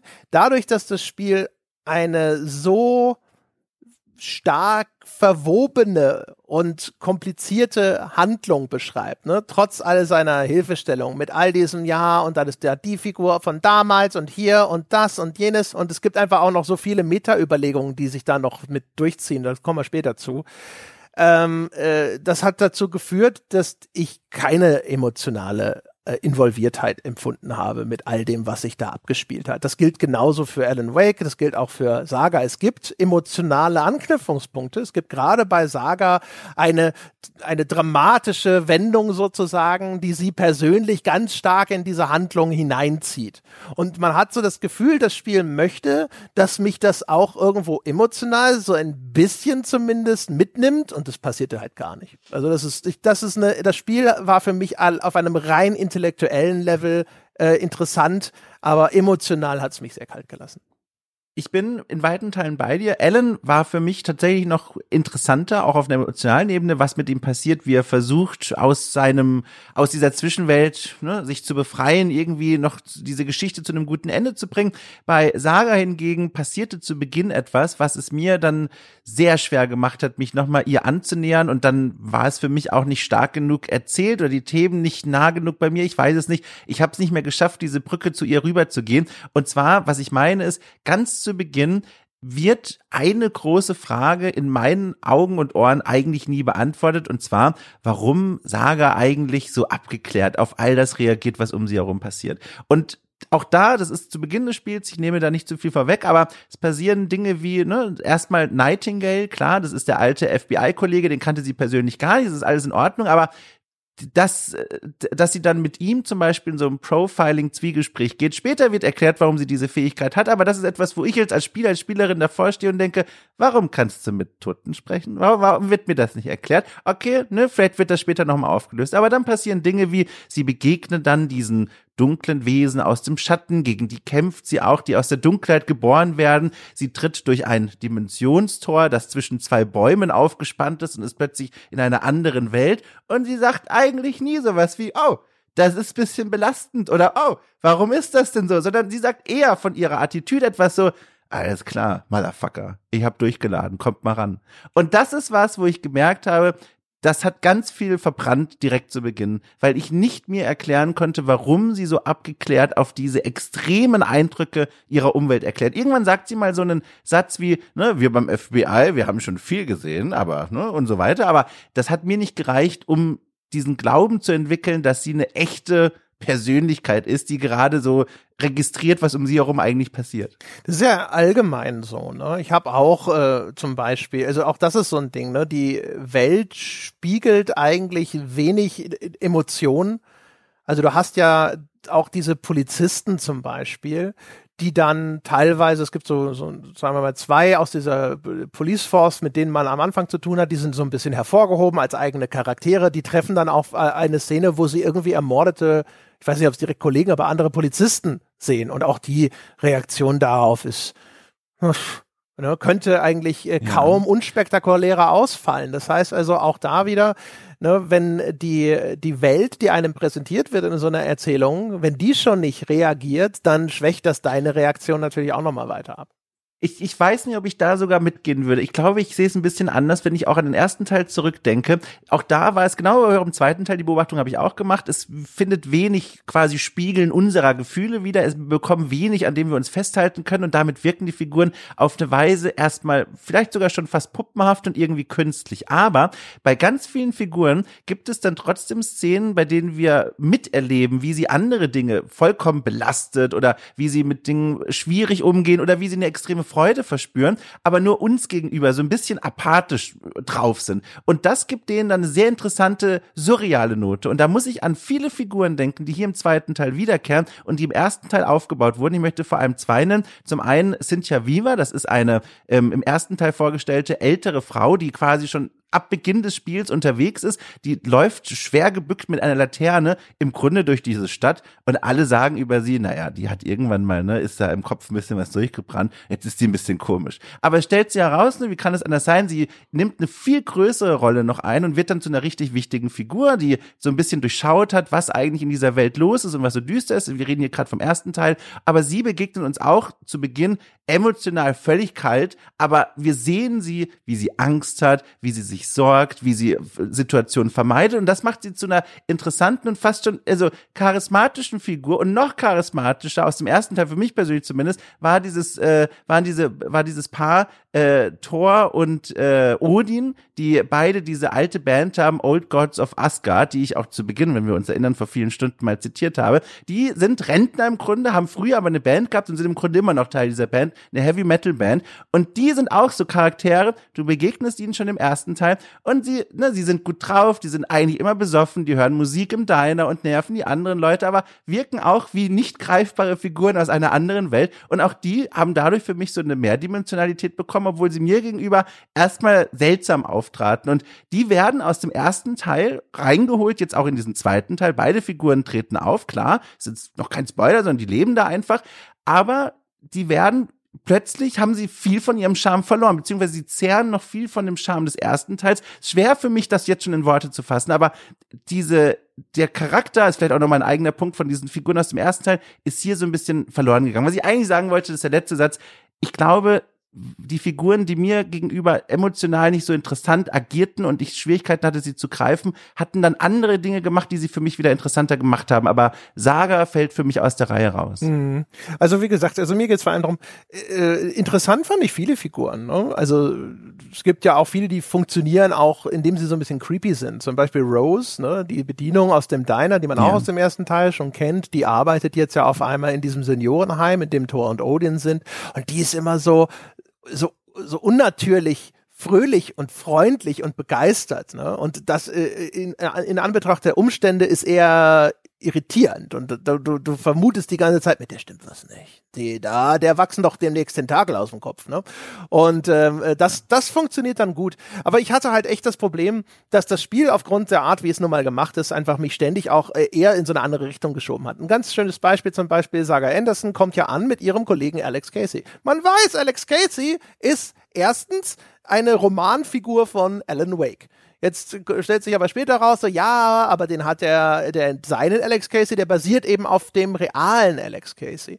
Dann äh, weiß, wusste ich noch zusätzlich, zumindest habe ich das vorher gelesen, Alex Casey war wohl mal ein Work-in-Progress-Name für Max Payne. Alex Casey hat auch wieder das Gesicht von Sam Lake, wird also von Sam Lake gespielt, ja. so wie Max Payne damals und die Rechte an Max Payne haben sie ja nicht mehr und deswegen ist es eigentlich Max Payne, der da jetzt auftritt. So. Und, und dann äh, dann, dann die erste Szene mit Saga und Alex Casey ist, die fahren zusammen Auto und dann trinken sie exakt synchron ihren Kaffee. Und das ist auch wieder was, was halt so eine, ja. so eine Filmreferenz zum einen darstellt. Aber zum anderen ist es dermaßen hardcore synchronisiert, dass ich die ganze Zeit ich habe nie da gesessen und so, ah, oh, und die Sorgen und Nöte von Saga und Alex Casey, sondern ich ja. habe immer gedacht so, ja. okay, ja. Ähm, also warte mal, Sam Lake setzt sich selbst als der Max Payne, der nicht mehr Max Payne heißen darf.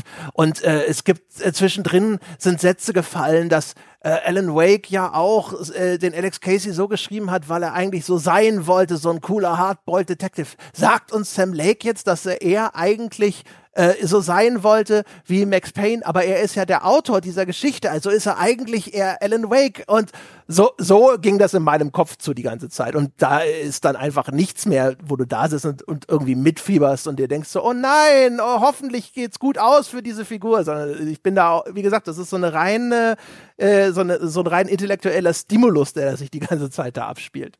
Ja, sehr guter Punkt mit der Kaffeetasse muss ich auch nochmal unterstreichen. Das beginnt, ist direkt zu Beginn quasi in der Anfahrt zu diesem Mordfall direkt zu Beginn und dann nochmal kurz darauf, wenn es zu einer Verhandlungssituation kommt, oder Verhörsituation vielmehr, passiert das auch nochmal, dass beide gleichzeitig ihren Kaffee trinken und das ist so perfekt synchron, wie es eben nur eigentlich ein Spiel oder ein künstliches Medium bekommt. Das war mir was nochmal zu diesem Punkt kommt mit dem emotionalen Verbundenheit, das war zu künstlich. Das war so ein Moment, wo ich gemerkt habe, okay, das ist einfach keine echte Figur. Also, ne, verstehe mich nicht falsch, natürlich ist keine echte Figur, aber sie verlor an Glaubwürdigkeit, an Menschlichkeit, weil das so hart on point Und es, war. Es geht ja in dem ganzen Ding immer so. Was ist jetzt Realität und was ist nur ja. Manifestation einer Geschichte. Ne? Und das, das erhält dann im ja. weiteren Spielverlauf noch verschiedene weitere Ebenen. In, und ich für mich, und dann hat's ja noch diesen metaphorischen Überbau, wo ich dann auch immer dran denke, so ein bisschen so, okay, Sam Lake, der Autor, hat sich selbst in sein eigenes Werk reingeschrieben, in einem Werk, in dem es auch ganz stark darum geht, ne, um die,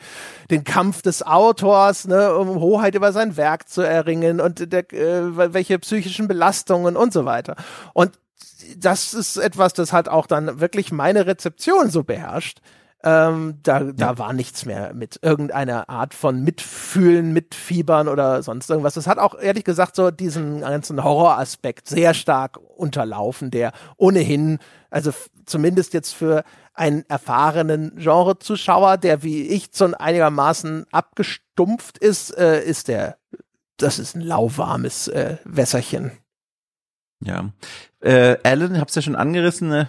auf der anderen Seite erstmal für mich ein interessanterer Charakter, alleine schon wegen seiner, also gerade auswegslos erscheinenden Situationen in dieser komischen Zwischenwelt und er versteht selber nicht so richtig, was passiert und was das soll, aber da wird ein dramaturgischer Kniff etabliert, der, den ich versucht habe vorhin vorzubereiten mit dieser Nacherzählung von dem ersten Teil und der Beschreibung von ihm als Person, denn hier wird diese eine Figur nochmal sehr viel aufgewalzt, beziehungsweise in zwei Teile im Grunde aufgeteilt. Es wird nämlich sehr früh klar gemacht, gemacht erst einmal. Es gibt Alan Wake, das ist der etwas in diesem Teil verwirrte, hoffnungslose, aber immer noch hoffende äh, Autor, der irgendwie versucht, sich und die ganze Welt im Grunde zu retten. Und sein böser Gegenspieler Scratch, quasi ein eineiiger Zwilling, der böse Zwilling, der Klon, äh, wie man es auch immer beschreiben möchte, ohne irgendwas zu spoilern, der all die bösen Dinge quasi von Alan repräsentiert. Wut, Hass, Frustration, Jezorn, Gewalt, Brutalität.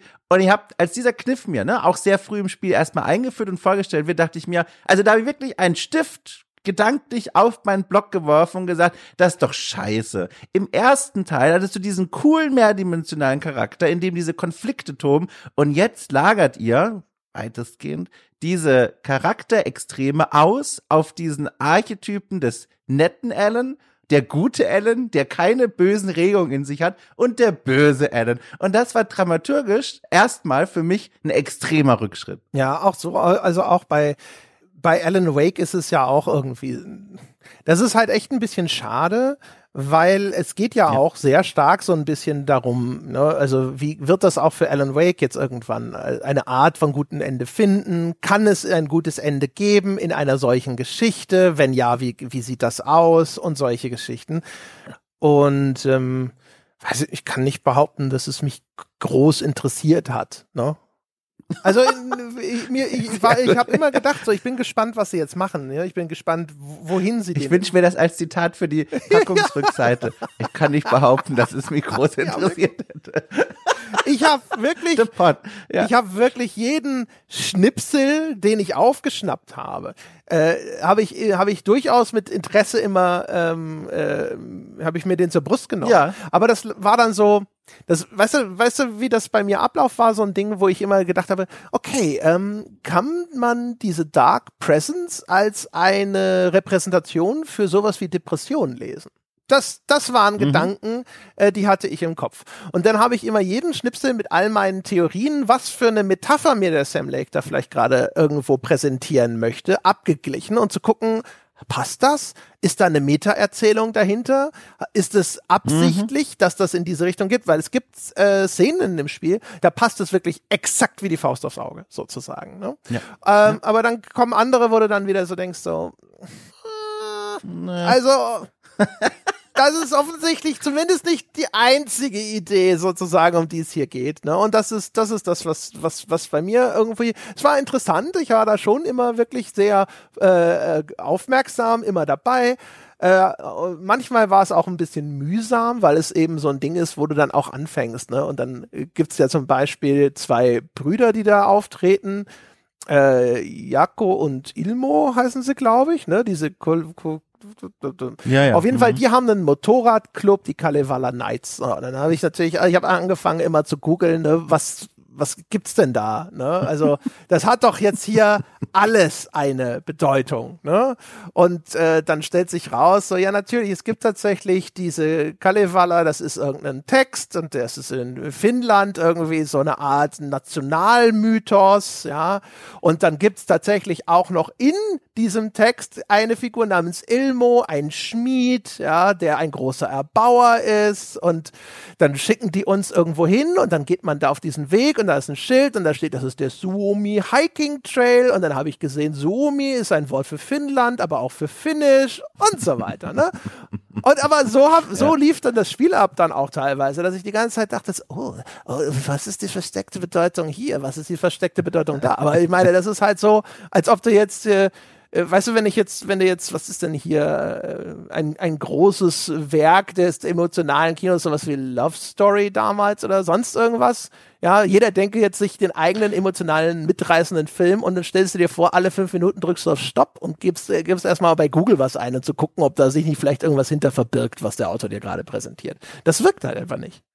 Hast du es dir selber damit so ein bisschen ruiniert? Was heißt denn ich mir selber? Ehrlich gesagt ist es. ja, genau. Das ist für mich auch das Angebot, das man mir hier äh, überreicht hat. Das ist der Ach Kuchen, so. den mir Sam Lake gebacken hat und den habe ich halt dann auch äh, gegessen, teilweise mit den Händen. Ne? Also weil ja, aber du, du guckst doch auch keinen äh, hier Rob Van Dam Film und pausierst den, um zu gucken, wie viel Kalorien verbraucht so ein, so ein, so ein, so ein Kickbox. Es ist, erstens ist es Jean-Claude Van Damme. Und zweitens. Jean, was hab, ja. Rob Van Damme ist ein Wrestler, kann es sein? Ich weiß. Kann durchaus sein, das weiß ich nicht. Aber ähm, nein, das meine ich nicht. Aber ich finde, dass hier, das, wie gesagt, also ich fand, das war von Anfang Klar, an halt genau ja. darauf gepolt. Ne? Das ist halt ständig. Ja. Ich habe ja auch die Hälfte der Zeit nochmal da gesessen und gedacht so, ah oh, shit, das ist was aus Control. Okay. Wer war äh, Dr. Ja, so und so ja. nochmal, ne? Und äh, ach, herrje, jetzt ist da die Figur nochmal.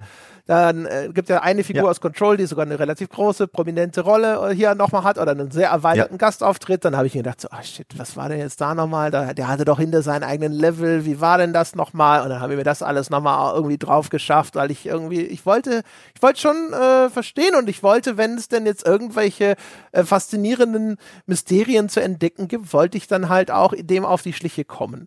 Und das war schon auch ja. durchaus eben sein eigenes kleines Puzzlespiel. Und da hatte ich jetzt auch durchaus Freude dran. Ne? Aber für mich, wie gesagt, ist es schon klar. Das hat natürlich dann an anderen Stellen, hat es dann Sachen auch abgeschliffen. Aber ich hatte auch nicht das Gefühl, dass ich da viel verpasse. Weil, also wie gesagt, das ist nicht ein Spiel, das irgendwo äh, diese, diese emotionalen Beats gut herleitet, gut aufbaut, gut ausführt. Das ist es einfach nicht. Ne? Also ich glaube nicht, dass ich in irgendeiner Welt, in der ich das Spiel dann anders gespielt hätte, da gesessen hätte und hätte jetzt auf einmal da mitgefiebert, weil mir das Schicksal von Alan Wake so am Herzen liegt. Ich habe in der Zwischenzeit, während du das gegoogelt hast, dann habe ich mir einfach nur angeguckt, wie schön das ist, dass wenn man eine schwere Waffe ausgerüstet hat, die immer auch um die Schulter gehängt wird, wenn man dann zur Pistole wechselt. Ich fand, das war so ein tolles Detail. Weißt du, dass die Waffe nicht einfach verschwindet, sondern die ist sichtbar am Körper, außer man wechselt zu einer anderen schweren Waffe, dann verschwindet die alte. Aber das war toll, das habe ich in der Zeit gemacht. Acht Stunden einfach nur Waffen durchwechseln. Ja. Naja. Apropos Waffen durchwechseln. Äh, nein, ich gehe noch nicht zum Kampfsystem, sondern eher noch zu diesem übergeordneten. Ich hatte es vorhin mal kurz angerissen, aber für die Orientierung der Leute, wir haben ja schon gesagt, diese Geschichte wird erzählt von einmal Alan und einmal von Saga, die beide so auf ihren eigenen kleinen Geschichtspfaden unterwegs sind, auch dann eigene Missionen haben, die man erstmal unabhängig voneinander auch in beliebiger Reihenfolge spielen kann. Ähm, aber ich habe einen roten Faden erkannt, der ist jetzt aber nicht versteckt, das sieht man ja schon recht früh, aber das Sagas Abenteuer, sage ich mal, die du ja offenbar, wie du gesagt hast, ja auch lieber gespielt hast als, also wie ich auch, die sind tendenziell etwas actionlastiger, etwas kampflastiger, etwas geerdeter, während Alan vor allem so der Rätselfuchs ist, so Umgebungsrätsel und so ein bisschen nachdenken und so, habe ich sehr schnell gemerkt, nee, habe ich nicht so Bock drauf. Deswegen Saga habe ich auch sehr viel lieber gespielt. Ja, und sie hat die interessantere Welt. Alan Wake, dieses äh, Dark Place New York, wie gesagt, das äh, sieht technisch fantastisch aus, aber äh, durch eine versiffte, dunkle Großstadt zu laufen, äh, ist einfach nicht so. Ne? Ja, es gibt ja auch Ne, gibt noch ein paar Highlight-Pieces, ja, ja, gibt's ja, aber ich bin da, da kommen wir noch zu, ja, aber wir reden ja jetzt hier so eher mit den, wir, wir nutzen ja gerade den groben Pinsel, ne? Ähm, und ja, da ist es halt einfach so, dass ich dann immer gedacht habe, so, will ich jetzt zurückkehren zu diesem ewig gleichen, in Anführungsstrichen, Ding? Oder will ich schauen, was gibt's denn noch in der Umgebung? Ne? Den Vergnügungspark in der Nähe von Bright Falls und die Wälder und die Stadt und eine andere kleine Stadt und so weiter. Und das hat mich einfach mehr interessiert. Vielleicht auch, weil mich die Figur von Saga, weil sie neu dazugekommen war, einfach ein bisschen mehr interessiert hat als jetzt der olle Alan Wake. Das weiß ich nicht. Auf jeden Fall, ich habe einfach lieber mit, äh, mit Saga gespielt. Aber auch, was auch daran liegt, die Welt von Alan Wake ist ja bevölkert von schattenhaften äh, Kreatürchen. Oh ja. ne? Also du, du läufst durch die Straßen, das sind überall, als wäre dort so eine Menschenmenge, so eine schattenhafte Menschenmenge. Und das hat, glaube ich, zwei Hintergründe. Äh, der eine ist, aus dieser Menge an Schatten, die sich immer eigentlich wie Rauch auflösen, wenn du durchläufst, kann sich jederzeit ein richtiger Gegner lösen, der sich darunter verbirgt. Und dieser Schatten ist dann einer von diesen typischen Gegnern, die man erstmal anleuchten und dann abknallen muss. Und das soll wahrscheinlich für Spannung sorgen. Hat für mich ehrlich gesagt nicht funktioniert. Es war für mich immer nur so, oh, ja, okay, dann machen wir das jetzt. Oder, oder auch, ich renne einfach weiter, vielleicht kriegt er mich nicht schnell genug. Ähm, das ist das eine Ding, das fand ich lästig äh, die stehen da auch alle, äh, Wake, Alan Wake, ne? Und da hast du halt wieder diesen Singsang und sowas. Und das soll, glaube ich, so eine gefährliche, oppressive äh, Atmosphäre schaffen. Ich fand es eigentlich hinterher eher störend, äh, weil das an, weil Alan Wake, wie du schon sagst, sind das häufig ist so ein bisschen rätsellastiger, ein bisschen explorationiger. Und das andere ist, dass auch diese Rätsel-Minigames, äh, die haben schöne Ideen, oh. aber die gefallen mir nicht. Hat mir nicht Spaß gemacht, das zu spielen ich habe geschrien bei den Rätseln, aber bevor wir dazu kommen, nachher oder jetzt oder irgendwann, äh, kurz zu diesen Schattenwesen, da habe ich also regelrecht gekotzt. Das tut mir ganz doll leid, aber das fand ich ganz mühsam, dass sie dieses Hub da, diesen großen Zwischenraum vor allem zwischen den einzelnen Schauplätzen, zu denen man nach und nach dann mal geht, äh, bevölkert mit diesen Wesen, ne? Auch wie du, klar, ich verstehe schon, was das soll und ich habe es auch mit äh, Kopfhörern gespielt, schon eine tolle Atmosphäre und du hast auch wunderschön nachgemacht, dieses fast schon bellende, dieses so, das ist schon toll. Also das ist, das geht auch nicht wirklich auf die Nerven, das ist einfach ein schöner Effekt.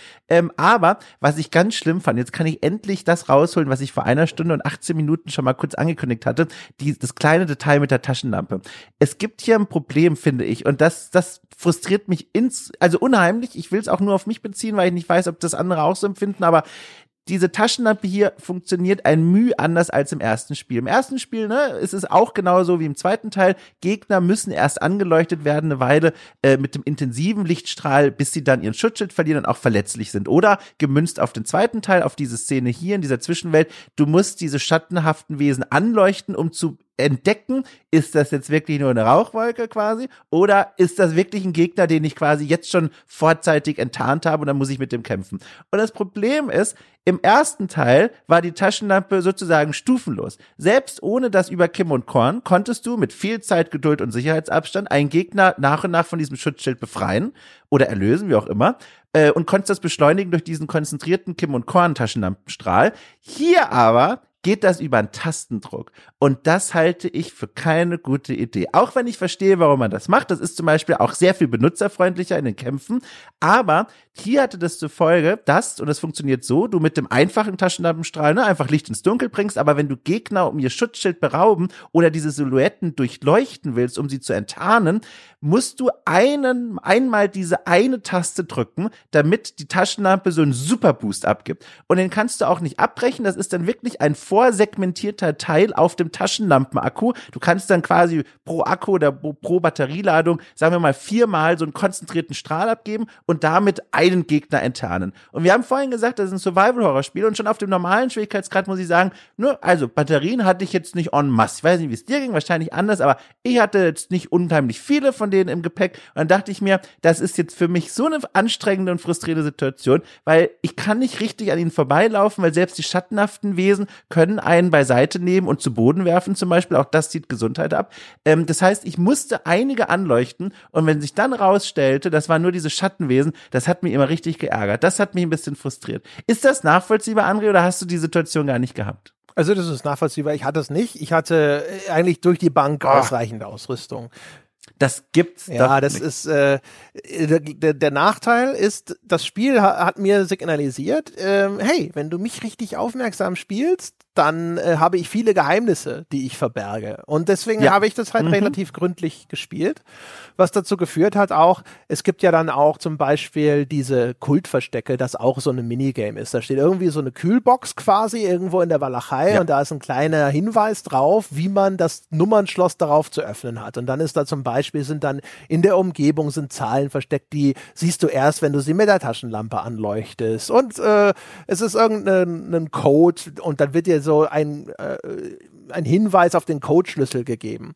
Und das habe ich halt alles gemacht, weil ich halt auch ich weil ich halt das, halt sehen ja. wollte, ne, was, äh, was, was, was fällt ja. ihnen da ein. Ich hatte auch Spaß, das war eines von, das war, glaube ich, das spaßigste Minigame, diese Truhen zu öffnen, zu gucken, wie komme ich an die Schrotflinte ran, die in der Polizeistation ja. versteckt ist und solche Geschichten.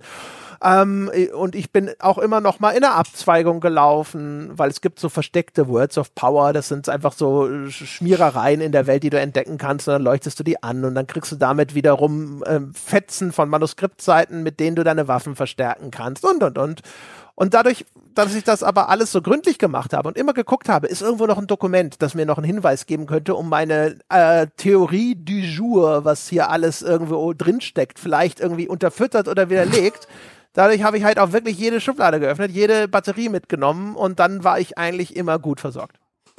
Ja, also möchte direkt die Banken, dass ich so nicht gespielt habe, ne, falls sich der Eindruck aufdrängen sollte. Ich habe das mit großem Genuss auch tatsächlich sehr aufmerksam gespielt. Offenbar ging mir dann trotzdem irgendwas, aber das nehme ich mal als guten Punkt, um das auch nochmal zu unterstreichen. Ich mochte das sehr. Das haben sie im ersten Teil auch schon gemacht. Dieses Arbeiten mit diesen sich auch wirklich lohnenden, ich nenne es einfach mal Goodies, so fernab des Hauptweges, die man auch dann wirklich vor allem nur entdecken kann, wenn man so Hinweisen folgt. Und das sind gerne so Neonleuchtpfeile, die dann vom Hauptweg ab abgehend in irgendeine Richtung deuten, dann musst du ihnen nachlaufen oder nachblicken und findest dann entweder ne, so eine Vorratsschatztruhe, die du dann öffnen musst, wenn du noch mal ein kleines Rätsel löst, oder eben diese Wörter, die du dann mit der Taschenlampe anstrahlst. Ich fand, das waren super mächtige und motivierende Anregungen, sich auch aufmerksam durch die Umgebung zu bewegen. Am Ende habe ich trotzdem nie genug Batterien gehabt, nur Gott weiß warum. Am Ende kann ich es immer noch auf einen Bug schieben. Ne? Es ist ja eine Erklärung, die mittlerweile glaubwürdig erscheint, ähm, aber ich habe das sehr genossen. Der erste Teil allerdings hatte eine Sache, die ich hier sehr vermisst habe, und zwar die Thermoskanne. Das war ein Collectible aus dem ersten Teil, habe ich mit großer Begeisterung aufgesammelt und ich weiß bis heute nicht, was mich da geritten hat und warum. Die ist heute nur noch als Gastauftritt da, aber du, da kann ich dir sagen, da habe ich meinem Zollfernseher aber einen kleinen Kuss gegeben, denn die Thermoskanne ist das kleine Symbol zum Zwischenspeichern. Es gibt diese Safe Rooms in beiden Erzählungen, bei Saga und bei Alan, ähm, Räume, in denen man unter anderem eben auch zwischenspeichern kann. Und da ist das repräsentiert durch eine Thermoskanne, die auf dem Tisch steht und wunderschön, sie steht zugeschraubt auf dem Tisch und wenn du zwischenspeicherst, ist der Deckel plötzlich neben ja. der Flasche. Fantastisch. Ja, hatte ich übrigens völlig vergessen, die Thermoskanne. Das habe ich später gelesen und habe gedacht, ah ja, ah ja, da gab's was. Okay. Ja.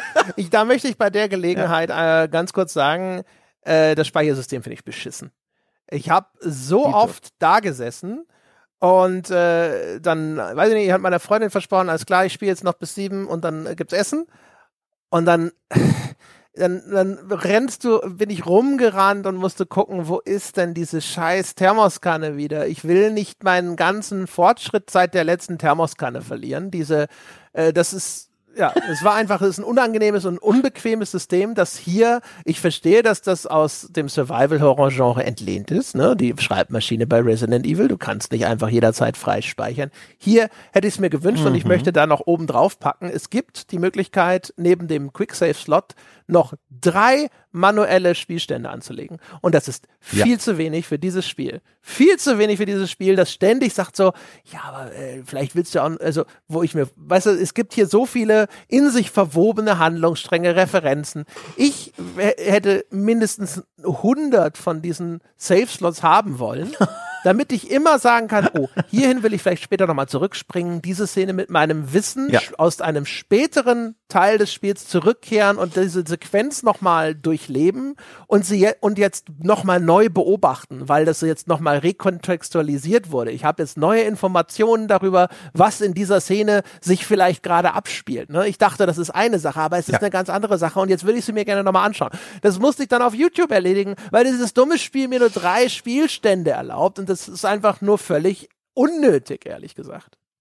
Ja, bin ich komplett bei dir. Ich habe auch gerade auch wegen der PlayStation-Version wäre ich froh gewesen, um noch mehr Spielraum bei den Speicherplätzen, um da noch auf ältere quasi noch äh, reparaturfähige äh, Versionen zurückgreifen zu können in meinem Spielfortschritt. Das hat mich auch sehr nervös gemacht. Dafür muss ich aber auch sagen, auf der anderen Seite, an manchen Stellen gibt es dann so ein Checkpoint-System, das greift dann auch an einer sinnvollen Stelle. Wenn ich mich zum Beispiel an einen der elendigen letzten großen Finalkämpfe erinnere, da gibt es noch ein langes Primborium, da hält jeder noch mal eine kleine Rede und dann bereiten sie sich vor und dann gibt es noch mal einen Soundeffekt und dann geht dieser große Kampf los. Und da war ich ja so dankbar, äh, habe natürlich ne, aus Recherchezwecken das dann einmal nicht geschafft, um mal zu gucken, wo ist der Checkpoint Checkpoint. Das ist ganz klarer Teil meiner Notizzettelliste.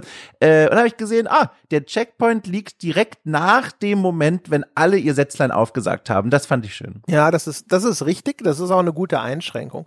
Das Problem ist, äh, du musst dann mitkriegen, wenn so ein kleines Ich speichere gerade Symbol ja. erschienen ist. Ne? Ganz ja. klein, versteckt. Es bewegt sich im Busch und, weg. Äh, ich hatte umgekehrt auch die Situation, wo ich dann irgendwann mal, da habe ich einfach, okay, jetzt muss ich Schluss machen, es geht jetzt gerade nicht, also zack, Spiel ausgemacht. Und dann kehrte ich in das Spiel zurück und stellte halt fest, dass ich da irgendwie die letzten acht Minuten oder was auch immer nochmal spielen soll. Und es hat mich halt schon geärgert. Ja. Also sowas finde ich dann einfach blöde. Äh, dann, was ich mir wünschen würde, wäre mindestens eins, ich kann das Spiel beenden und dann speichert es exakt den Punkt, an dem ich gerade bin. Ja. Also das wäre ja nun wirklich der, ja. der Kompromiss, wenn man jetzt unbedingt sagt, so ja, aber die, die Spannung, dass du jetzt entweder zurückkehren musst zum Speicherraum oder hoffen musst, den nächsten Speicherraum zu erreichen und so. Wie ich habe es ja schon gesagt, als Survival-Horror-Spiel funktioniert es für mich überhaupt nicht gut. Also ich hatte, hatte genau. ganz wenige, es gibt ein paar Momente, die fand ich schon, da war sowas wie Suspense spürbar. Einmal, äh, da erkundet man glaube ich, den Keller von diesem äh, Sanatorium, von diesem Altenheim. Das fand mhm, ich schon recht mhm. spannend gemacht. Ne?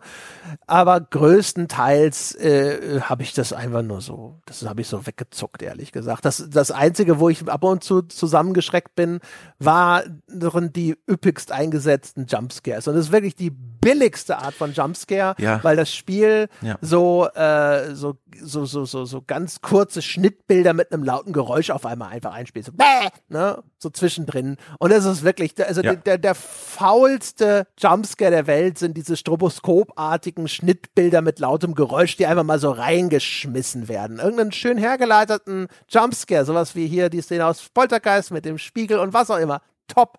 Nichts Exorzist 3, zwölf Minuten Aufbau und dann Payoff. ja, nichts dagegen. Aber, äh, aber das hier, Ja. äh, das ist wirklich das, das ist billigstes Handwerk.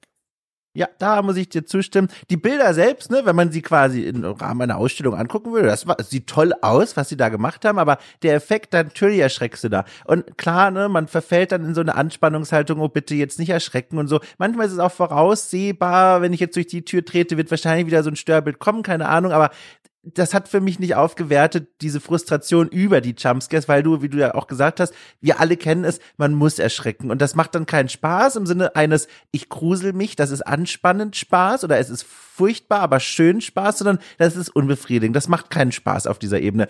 Ähm, dafür, ähm, Oh, ich habe jetzt diesen Punkt vergessen. Ich wollte aufhängend äh, von diesen Jumpscares noch was sagen. Verdammt nochmal, es erschien Ich mir wichtig. nicht. Okay, ich merke mir Ja. das, ich brüll das wieder rein. Wir können ja mal jetzt Ähm, einfach, jetzt, wo wir schon mal in dem ja. Bereich sind, mal ganz kurz tatsächlich über das, das Kampfsystem nochmal sprechen, damit wir das dann einen Haken dran machen können. Allzu viel ist da, finde ich, Ja. auch nicht zu sagen. Also ich finde es angenehm, dass sie das jetzt viel besser dosiert haben.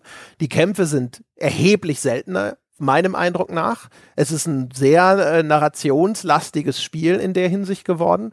Ich finde jetzt, wie gesagt, also ich kann mich nicht mehr dran erinnern, wie sich das angefühlt hat mit der alten Mechanik. Ich dachte eigentlich, das wäre identisch, ehrlich gesagt. Jetzt, wo du mir beschrieben hast, dass Nee, sie das nee. nochmal verändert haben, äh, dass das komfortabler geworden ist, ist für mich vielleicht dann sogar ein Fortschritt in der Hinsicht. Äh, ich finde weiterhin, es ist ein okayer Third-Person-Shooter, ähm, dessen diese Lichtmechanik, die hat einen Wert in, insofern, weil sie Themen aus diesem, aus der Erzählung nochmal schön widerspiegelt. Ansonsten ist es ein Anleuchten, Abknallen, Anleuchten, Abknallen. Das ging die meiste Ja. Zeit relativ fluffig runter. Das hat, es waren Spielelemente, die waren da drin. Äh, die haben das aufgebrochen. Es fühlte sich dadurch nicht wie ein komplett wie so ein Interactive Movie an. Ähm, aber es war auch nicht geil oder sowas. Für mich ist es ein starker Rückschritt im Vergleich zum ersten Teil, ähm, denn, das hatte ich vorhin schon angerissen, der erste Teil bot die Möglichkeit an, weil es nicht das Anleuchten auf Knopfdruck mit dem intensiven Lichtstrahl gab, dass du taktisch Gegner wie so von links nach rechts schwenkend in Schach halten konntest. Wenn du Gegner also angeleuchtet hast, äh, ob mit dem normalen Taschenlampenstrahl oder noch besser mit diesem Kim- und Korn-Strahl im ersten Teil, sind Gegner zurückgewichen oder sind zumindest langsamer geworden, selbst wenn du noch nicht diesen Schutzschild abgetragen hast. Den Effekt gibt's ja auch, dass sie etwas langsamer werden, wenn du sie anleuchtest, aber sehr viel abgeschwächter und diese Fähigkeit mit Gegner zurückdrängen durch das einfache Anleuchten mit der Taschenlampe ist gar nicht mehr möglich, weil es eben nur noch dieses Wechsel gibt von dem normalen Taschenlampenstrahl für, ne, ich laufe durch den dunklen Wald und will was sehen, oder eben diesem Knopfdruck, diesem einem Superboost, um einen Gegner zu enttarnen. Und das beraubt, finde ich, den Spieler, die Spielerin einer taktischen Möglichkeit, eben nicht zu sagen, ich kämpfe jetzt, sondern zu sagen, ich laufe rückwärts in Richtung des sicheren Ortes und halte euch alle im Schach, indem ich versuche, euch alle gleichmäßig immer so ein bisschen anzustrahlen. Das waren ganz intensive Momente im ersten Teil und die gibt's hier nicht mehr. Und dann kommen noch Momente äh, im Kampf selbst, wo ich mir dachte, diesen Gegnertyp, den ihr hier mir gerade hinsetzt, der ist nicht gemacht für dieses Kampfsystem. Ein Beispiel, die Wölfe. Es gibt in diesem Spiel Wölfe und ich hasse sie von ganzem Herzen, denn Wölfe bewegen sich sehr schnell in weiter Ferne, halten dann kurz inne, das ist meine Chance, mein Schussfenster sozusagen, und dann springen sie auf mich zu mit einer Geschwindigkeit, die zumindest meinen senilen Fingern äh, nicht erlaubt haben, mit einer Ausweichtaste, die es hier gibt, im richtigen Timing beiseite zu springen. Und dann kommt noch dazu, wenn man dann in diesem Moment mit Kim und Korn wirklich zielt, zoomt das Bild, man kennt es, ne, Third-Person-Perspektive, so ein bisschen rein ins Geschehen. Dadurch verliere ich noch mehr Übersicht über die Spielumgebung, was besonders fatal ist, wenn, es manchmal auch zwei Wölfe gibt. Und ohne Witz, die Wölfe waren mit die schwierigsten Situationen in dem ganzen Spiel für mich, die mich dann, und jetzt ist mir nämlich der Punkt von vorhin wieder eingefallen, äh, ganz schnell in den Game-Over-Bildschirm gebracht haben, der dann wiederum, das wollte ich noch kurz ergänzen, fantastisch gemacht ist, denn zumindest bei Allens Geschichte sieht man dann einen Alan mit Kopfschuss. Und das ist ein Bild, das fand ich verstörend, das fand ich gruselig, das hat nochmal was mit mir gemacht. Aber die Wölfe hat es nicht besser gemacht. Ja.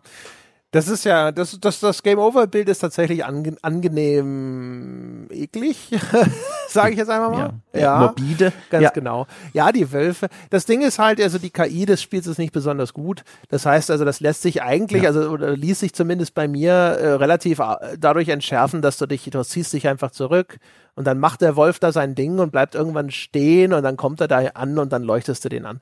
Das, äh, also es, es, es gab nicht viele. Es gab ein paar Situationen, da war es ein bisschen haarig. Insbesondere, es gibt ja Bossfights und es gibt auch einen Bossfight, wo dann halt so Wellen von Gegnern kommen. Und den habe ich schon ein paar Mal spielen müssen. Ähm, oh Gott. Weil ich, es tut mir leid, was soll ich sagen? No? Also den haben wir Nee, nee, nee, Ach so, ich dachte, im Sinne von, äh, wer das programmiert hat. Nein, ich bin ganz bei dir. Dieser Bosskampf, übrigens ein Rip-Off von dem fast gleichen Bosskampf aus Teil 1, aber schlechter gemacht. Ähm, da war ich nicht zufrieden mit. Aber ja, genau. ich wollte dich nicht unterbrechen. Also das waren so die Momente, da musste ich mich dann mal wieder ein bisschen nach vorne lehnen im, im, im Sessel und die meiste andere Zeit äh, ging das einfach relativ unspektakulär auch über die Bühne. Ne? Und weil ich halt dann auch nicht irgendwie da reingelaufen bin und gesagt habe, holla Trio, jetzt bringe ich euch alle um, sondern halt so einfach ein bisschen zurückziehen, kommen lassen, anleuchten, abknallen. Ich bin dann auch manchmal einfach nur weggelaufen, weil das hatte ich als Erinnerung, ich weiß nicht mehr, ob es stimmt, aber aus dem ersten Teil, ich konnte mich erinnern, dass man manchmal auch am besten einfach durchläuft. Das war ja auch schon bei Resident ja. Evil so. Und dadurch habe ich mich dann auch manchen Kämpfen einfach sofort entzogen, sondern bin da einfach nur durch. Also, wir haben es ja schon gesagt, man rennt nicht, sondern man joggt hier. Ja. Und das ist ein bisschen lustig, ja. weil es gibt auch als separates Element einige Verfolgungssequenzen, wo dann diese, diese Dark Presence als eine riesige dunkle Wolke erscheint und man muss davor wegrennen. Und ich kann mir nur vorstellen, dass das technische Gründe hat, dass die Grafikqualität nicht zulässt, dass Alan Wake sich schneller durch die Level bewegt, weil ansonsten die Technik nicht hinterherkommt, diese ganzen High-Quality-Assets da reinzuschaufeln. Auf jeden Fall, der joggt selbst in, in Momenten der höchsten Not und wenn die Musik so richtig anschwillt, dann joggt er da lang, als wäre er quasi da auf dem Weg, sich irgendwo so ein Vita-Shake Vita zu kaufen und will was für seine Gesundheit tun. ich habe auch die Vermutung, oder was zumindest auch denkbar wäre, dass es ein Learning aus dem ersten Teil ist. Auch im ersten Teil hat Alan ein Problem mit seiner Kondition und dem Antritt, sage ich mal, ne, wie wir Sportler. oh Gott. Naja, also ne, er ist auch da nicht der schnellste, aber der hat so eine, so eine Sprintspitze. Wenn Alan im ersten Teil losrennt, das dauert kurz, bis er wirklich Geschwindigkeit aufnimmt. Dann aber gibt's so eine kurze Phase, so ein Fenster, wo er wirklich der schnellste Speedy Gonzales der Welt ist und dann ebbt das auch wieder schnell ab. Aber dieses Muster, dieses Sprintmuster erlaubte mir mir in diesem ersten Teil Situationen, die ganz klar als spannender Showdown auf der Waldeslichtung ausgelegt war, so zu lösen, indem ich sagte, so leider, ne? Wir sehen uns in den Credits und bin einfach durchgerannt. Und, und das war spürbar. Das Spiel war richtig enttäuscht, weil da wurde was vorbereitet mit verschiedenen Wellen und, und, und, und wie die Komposi äh, wie die in der Komposition aufgebaut waren und so weiter. Bin ich einfach dran vorbeigelaufen. Ich kann mir vorstellen, ne, wenn die Figur langsam rennt, fällt das als Option und für das Team als Gefahr raus, dass der Spieler einfach sagt, so Leute, ich lauf mal weiter, ja, ist mir egal. Also ich, also die Sache, die ich mir nicht vorstellen kann, ist, dass äh, es Remedy nicht klar war, dass es lächerlich ist in diesen in diesen Verfolgungssequenzen, wenn er da so gemütlich lang joggt. So, also es musste also zwingende Gründe geben, dass sie das nicht behoben haben. Äh, das Team wäre auch auf jeden Fall in der Lage gewesen, den rennen zu lassen. Ne? So schmal war das Budget garantiert ja. nicht. So, das heißt also, ich habe jetzt daraus ableitend habe ich mir halt überlegt, was könnte es für Gründe geben? Es können technische Gründe sein. Es kann auch sein, diese Verfolgungssequenzen, die spielen sich ja meistens ab in einem Level, den man man vorher schon normal durchschritten hat, nur dann tritt auf einmal plötzlich diese Gefahr auf. Und vielleicht ist das Leveldesign dann auch so, dass du bei einer höheren Geschwindigkeit nicht mehr schnell genug reagieren ja. kannst. Vielleicht ist das auch noch ein Grund, genau. aber irgendein Grund in dieser Art wird es sein. Ähm, äh, äh, es führt aber unterm Strich halt dazu, dass diese Szenen ziemlich lächerlich rüberkommen. Weil er so, da, da, da, ne? Also fehlt nur noch, dass er sich so ein Schweißband anzieht und den Walkman rausholt und ein paar Tunes, ne? Äh, während er da seine Runden dreht, um seiner Gesundheit was Gutes zu tun. Er hat ja auch ein stressiges Leben. Ja, kann dir sagen, der Puls fühlte sich aber nicht gesund an. Wie gesagt, ne, Controller in der Hand, ich konnte genau fühlen, was der Alan da gerade in seiner Brust mit sich herumträgt. Und ich sag mal, das waren mehr als 130 Anschläge in der Minute. Also wirklich, das Plastikstück hat, hat sich gewehrt, in meinem Griff zu sein. Der Alan hat sich schon abgemüht ja. da. Und das, wie gesagt, also bei den Bossfights ist es dann halt auch so, ne? Da merkt man dann auch ja. so, dass sich oh ja. dieses, dieses Kern-Gameplay, wenn man so möchte, ne? also was jetzt wirklich so klassische Gameplay-Elemente angeht, ist es ja das Dominierende, dass das eigentlich nicht so mega geil ist, sondern dann, dann sitzt du so da und denkst dir dann schon häufig so, ja, das ist doch alles jetzt nicht so geil. Ne? Jetzt muss ich hier, ich, da, du hast dann auf einmal so eine Art Zombie-Horde im Schlepp und rennst mit denen im Kreis um eine Felsformation, damit du Zeit hast nachzuladen und dann hörst du schon wieder diese Benny Hill-Musik im Hintergrund. Und das ist alles mhm.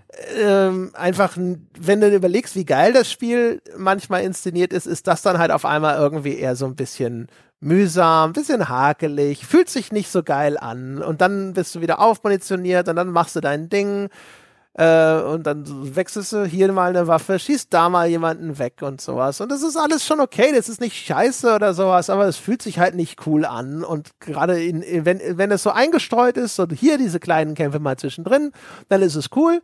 Und wenn es dann halt so richtig auf diese Gameplay-Tube drücken will, dann hat man das Gefühl so, hm, naja. Ja hatte da, wie gesagt, für mich einen Rückschritt, was die taktischen ja. Möglichkeiten und auch die Tiefe angeht vom System des ersten Teils und klingt übrigens auch total. Also jetzt, wo du es erzählt hast, ich hatte das alles vergessen, ja. aber so wie du es jetzt erzählst ja. äh, und meine vage Erinnerung zurückkehrt, muss ich sagen, so ja, stimmt. Da so hat diese Lichtmechanik ja. jetzt auch wieder einen erkennbaren Mehrwert, der ja jetzt hier auch nochmal verloren gegangen ja. ist, weil jetzt ist es wirklich so, wie ich es auch, wie ich es im Kopf hatte, aber wie es offensichtlich jetzt erst ist, nämlich als ein stumpfes Schild wegmachen, abschießen, Schild wegmachen, abschießen. Genau, ja. Und das ist, das halt, das ist nur so, wow, Baller, Baller, Shooter, Shooter. Und da bin ich so ein bisschen enttäuscht von, weil das Spiel, wir haben es schon gesagt, auf anderen Ebenen so beeindruckend ist, was es inszeniert, teilweise auch, wie es seine Geschichte erzählt, welche Bilder gezeigt werden. Und dann passieren diese Dinge, ne, mit dem hier Knopfdruck und Megataschenlampe für einen Schub lang. Oder, das ist jetzt nur so eine Detailkritik, aber eben weil der Rest in vielen Teilen so ungewöhnlich ist, fiel mir das dann besonders auf. Diese Klassiker von, du gehst in einen Raum ans eine Ende, musst da einen wichtigen Knopf drücken, gehst dann wieder aus dem Raum raus und weißt einfach schon, auf dem Rückweg werden jetzt plötzlich die Gegner spawnen. Und das ist nur ein Detail, das machen tausend Spiele so, aber nur wenige dieser tausend Spiele sind sonst so originell wie ein Alan Wake 2 und irgendwie hatte ich mir dann davon erhofft, dass dann solche klassischen Motive nicht passieren. Also dieser typische Fall von, und auf dem Rückweg sind jetzt Gegner. Und das ist so, okay. Weißt du, das, also in anderen Spielen würde ich das niemals als, als, als Kritikpunkt anbringen. Aber hier, weil der Rest oft so überraschend und ungewöhnlich war, fällt mir dann dieser konservative Game Design Stil total auf. Hm. Da können wir ja auch dann direkt springen zu einem äh, Element, das auf dem Papier wie ein mega origineller Einfall klang. Ne? Ja, Denn schon. es gibt ja jetzt, also Alan Wake hat genau im Grunde genommen so eine Art äh, Mind Place wie Saga auch. Das ist aber in seinem Falle sein, äh, sein Writer's Room, ne? der Ort, wo er seine Romane schreibt. Und dort gibt es ein Storyboard. Und die, die an sich erstmal geil klingende Idee ist folgende. Alan Wake befindet sich ja in einer Albtraumdimension geformt aus seinen eigenen Geschichten. Und er kann jetzt also in diesen Writers Room äh, zurückkehren und die Geschichte umschreiben. Also er befindet sich jetzt zum Beispiel in irgendeinem alten Kino und dann äh, braucht er immer neue Inspiration für Story-Versatzstücke, die sich dann daraus ergeben, dass er so, ähm, so, so, so, so, äh, weiß ich nicht, was sind denn das? Also, ich glaube, das Spiel nennt es auch Inspirationen. Das ist ein Minigame in sich. Ja, genau. Da findet mhm. sich auf einmal so seltsam leuchtende Punkte in der Welt. Und das ist übrigens auch ein scheiß Minigame. Da musst du da nämlich im Kreis drumherum schleichen, bis du diese zwei Punkte ja. im Raum auf eine Linie gebracht hast, dass das dann so ein bisschen aussieht wie bei einer Sonnenfinsternis. Und dann kommt eine Einblendung, wo Alan Wake dann irgendwie visionsartig eben Dinge sieht, die sich da vielleicht zugetragen haben, Versatzstücke von Geschichten, was auch immer. Daraus der du zuhören müsst übrigens, ne? Ja. Da hatte ich ganz oft Szenen, die einfach langweilig waren. Und dann wird da so erzählt, da sind dann wie so Hologramme stehen da rum und ich gehe eigentlich raus aus dem Raum. Ich sage, okay, diese Vorlesung hat keine Präsenzpflicht. Ich gehe in den nächsten Raum und, und gucke, ob ich da Batterien finde. Und dann kehre ich zurück und dann fängt die wieder von vorne an, weil die sagt, nee, mein Lieber, du musst das ja, dir das, jetzt hier ansehen, weil sonst geht das Spiel nicht weiter. Das wollte ich gerade sagen. Das ist nämlich echt ein bisschen nervig. Ach so, entschuldige. Dass, ja. äh, dass die wiederhergestellt ja. werden. Ich hatte da auch eine in diesem, in diesem Kinosaal auf der Bühne.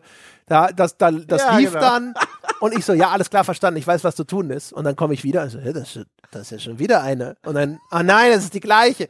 Und dann, die, naja. Also auf jeden Fall, dann kannst du in diese, da nämlich stehen und dann hast du auf einmal die Inspiration, ja, hier war der Mörderkult zugange. So, und dann kannst du sagen, so, schreibe die Szene um, äh, in, äh, wie die Szene aussehen würde, wenn der Mörderkult hier einfällt. Ne? Und da, das ist auch technisch wieder sehr beeindruckend. Dann siehst du ja. äh, als Overlay Alan Wake, der auf seiner Schreibmaschine schreibt und auf einmal verändert sich sprunghaft die ganze Umgebung um dich herum. Der ganze Level wird neu dekoriert, es öffnen sich auf einmal Zugänge, die vorher verschlossen waren. In der Praxis ist es aber stumpf, wie es nur sein kann. Das ist, du bist da, du weißt, du, es gibt dieses Feature, das die Struktur des Levels verändert. Und dann stehst du irgendwo, du merkst, okay, ich soll hier rein, aber der Zugang ist versperrt. Also ab in diesen Zwischenraum, die Szene ändern, gucken, ob der Zugang jetzt offen ist und dann gehst du entweder durch oder nicht. Und dann hast du manchmal zwei oder drei oder vier von solchen Inspirationen und dann wechselst du halt einfach Trial and Error mäßig durch, wenn es nicht von vornherein offensichtlich ist, welche jetzt hier gefragt ist. Und das ist tatsächlich, also es klingt erstmal so geil, dass der, dass du on the fly die Welt umschreiben kannst, in der sich Alan Wake befindet. Praktisch ist es echt ziemlich ernüchternd. Ja, und man muss vielleicht sogar nochmal betonen, wie dieses Umschreiben dann in der Welt funktioniert. Es ist nämlich nicht so, weil so könnte es vielleicht klingen, dass wie in so einem Disney-Film dann ne, die, die Goldkehlchen durchs Fenster reinkommen und anfangen, den Raum um, um zu dekorieren. Und man guckt dabei zu und denkt sich, ach, guck mal, so sieht das jetzt aus. Sondern das ist wirklich ganz toll wieder inszeniert. Du wählst den neuen, ich sag mal, die neue Storyline für deinen Schauplatz aus auf diesem Storyboard, wechselst dann zurück in die Welt und dann gibt es so ein Geräusch, als würde die gesamte Welt kurz die Luft anhalten. Dann das Geräusch Geräusch einer Schreibmaschine, die benutzt wird und dann macht es wirklich so und dann sieht man auf einen Schlag die neue Szene. Und das ist der starke Moment von diesem Feature. Ganz oft gab es da Szenen, also wenn du auch noch das Glück hast, am richtigen Punkt mehr oder weniger zu sein, wo du sehr viel von dieser wechselnden Dramaturgie auf einen Schlag siehst, beeindruckend. Ich, ich erinnere mich ans Hotel zurück, wo, ne, also ohne zu viel zu verraten, erst ein normales Hotel und das wird dann zu einem, also einem blutrünstigen Ort und da Kulissen und Szenen zu sehen, das war schon beeindruckend einfach als Spektakel.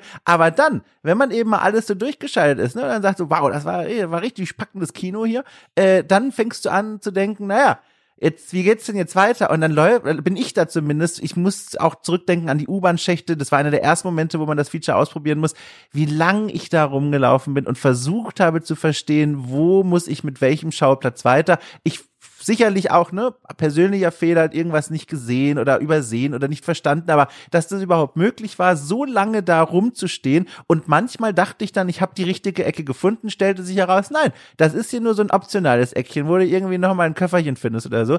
Das war qualvoll, weil auch qualvoll deswegen, um das auch nochmal kurz zu erklären, warum ich dieses Wort verwende, die Geschichte, die da eigentlich erzählt war, war spannend für mich in dem Moment. Also ich wollte schon wissen, wie geht das jetzt weiter? Ich jage hier einer Spur nach. Ich möchte wissen, wie es weitergeht. Hat auch eine gewisse Dringlichkeit in der Geschichte selbst. Und dann plötzlich so hängen zu bleiben an so einem doofen Umgebungsrätsel, das hat mich sehr frustrierend. Ja, was, und vor allem, also das ist mir, selten passiert. Ich glaube, einmal im Hotel hing ich ein bisschen fest, weil ich irgendwie dachte, ich habe ein Szenario schon ausprobiert und das war aber offensichtlich nicht der Fall.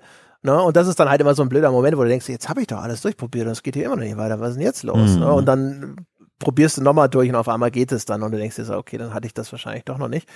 Ähm, was ich blöd finde daran, ist halt wirklich, dass es am Ende halt einfach, es, da ist, steckt nicht wahnsinnig viel dahinter, außer wieder inszenatorisch. Ne? Also es gibt zum Beispiel mein, mein harmloses äh, Beispiel früh aus dem Spiel.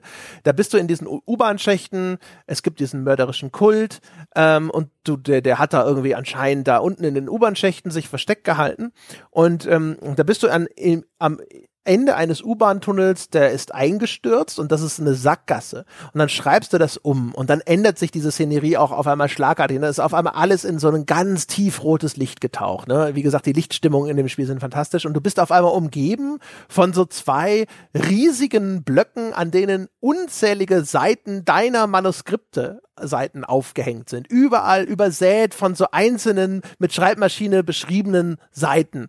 Und das ist halt auch wieder, das ist wie eine Kunstinstallation, ne? wie es ausgeleuchtet ist, wie es aufgebaut ja. ist, fantastisch. Und auch dann die Inszenierung hinter dann ist auf einmal so eine Art unsichtbarer Tornado, der diese Seiten von diesen Blöcken reißt und es sieht toll aus. Aber was du spielmechanisch machst, ist halt, okay, ich habe zwei von diesen Inspirationen, die bedeuten, also ich habe zwei Möglichkeiten, eine Szene zu verändern. Ich gehe also dahin. In dem Fall weißt du schon, das wird dir vom Spiel hier telegrafiert. Ich weiß jetzt, hier muss ich diese, diese Mörderkult-Szene auswählen. Dann passiert das. Zack. Und an anderen Stellen ist es halt einfach so, wie ich schon beschrieben habe. Also, ah, hier geht's nicht weiter. Probieren wir mal die Szenen durch. Aha, jetzt geht's hier weiter. Und das Blöde daran ist auch noch, es gibt eine zweite Rätselmechanik von Alan Wake. Die ist identisch! Ja. Das ist dasselbe. Das ist wie bei Pokémon die, Entwicklungsstufe davor. Genauso scheiße. Ja, genau. Weil das andere, was Alan Wake macht, ist, er kriegt so einen magischen äh, Lampenständer und damit kannst du Licht in der Umgebung quasi in diese Lampe einsaugen und dann an anderer Stelle wieder austeilen. Das heißt also, du kannst effektiv an einer Stelle das Licht ausmachen und das Licht woanders hintragen, um dort Licht anzumachen. Und jedes Mal, wenn das Licht an oder ausgeht, verändert sich halt wieder die Umgebung. Was aber runtergebrochen auf das, was hier Gameplay spielmechanisch passiert, es ist exakt das gleiche Feature. Es geht nur viel schneller. Ne? Das ist im Grunde genommen alles. Und weniger spektakulär optisch. Ne? Also da geht es dann wirklich darum, ist diese Wand hier oder ist ja. sie nicht da? Ist die Tür offen oder ist sie zugestellt mit Kisten, die wir natürlich nicht bewegen können? Und ohne Witz, auch da wieder, ne, ist ja interessant, wenn wir das dann vielleicht in der Praxis dann unterschiedlich äh, hinderlich wahrgenommen haben, aber ich als Mensch, der in der Welt vor Google Maps große Probleme hatte, Menschen kennenzulernen und überhaupt an irgendwelche Ziele anzukommen, war ich hier regelmäßig aufgeschmissen. Ohne Witz, diesen Sprung, den Intellektuellen, von der einen Szene in die nächste zu schaffen, wie oft ich da richtig dumm an der Mauer stand und dachte, okay, ich behalte dich jetzt genau im Blick und ich gucke, ob sich da was tut oder nicht. Und es war richtig schwer für mich. Also ich hatte da auch eins, da bin ich auch so ein bisschen rum, weil da ist so ein Ding, da musste das hier das Licht anmachen, dann erscheint eine Tür, dann gehst du durch die Tür, dann kommst du irgendwo raus, da ist ja. ein Licht, das Licht nimmst du mit, gehst wieder zurück, machst es an und so weiter und so fort. Und da da dachte ich auch, ich, das habe ich doch schon so gemacht, das scheint nicht zu funktionieren, um dann festzustellen, nee, das habe ich in der falschen Reihenfolge gemacht. Und aber an sich, wie gesagt, also ich finde technisch ist es faszinierend, ne, wie das Spiel halt einfach so Klar, zack, ja. einfach so seine Umgebung verändert. Und wie gesagt, was da manchmal inszenatorisch damit gemacht wird, ist geil.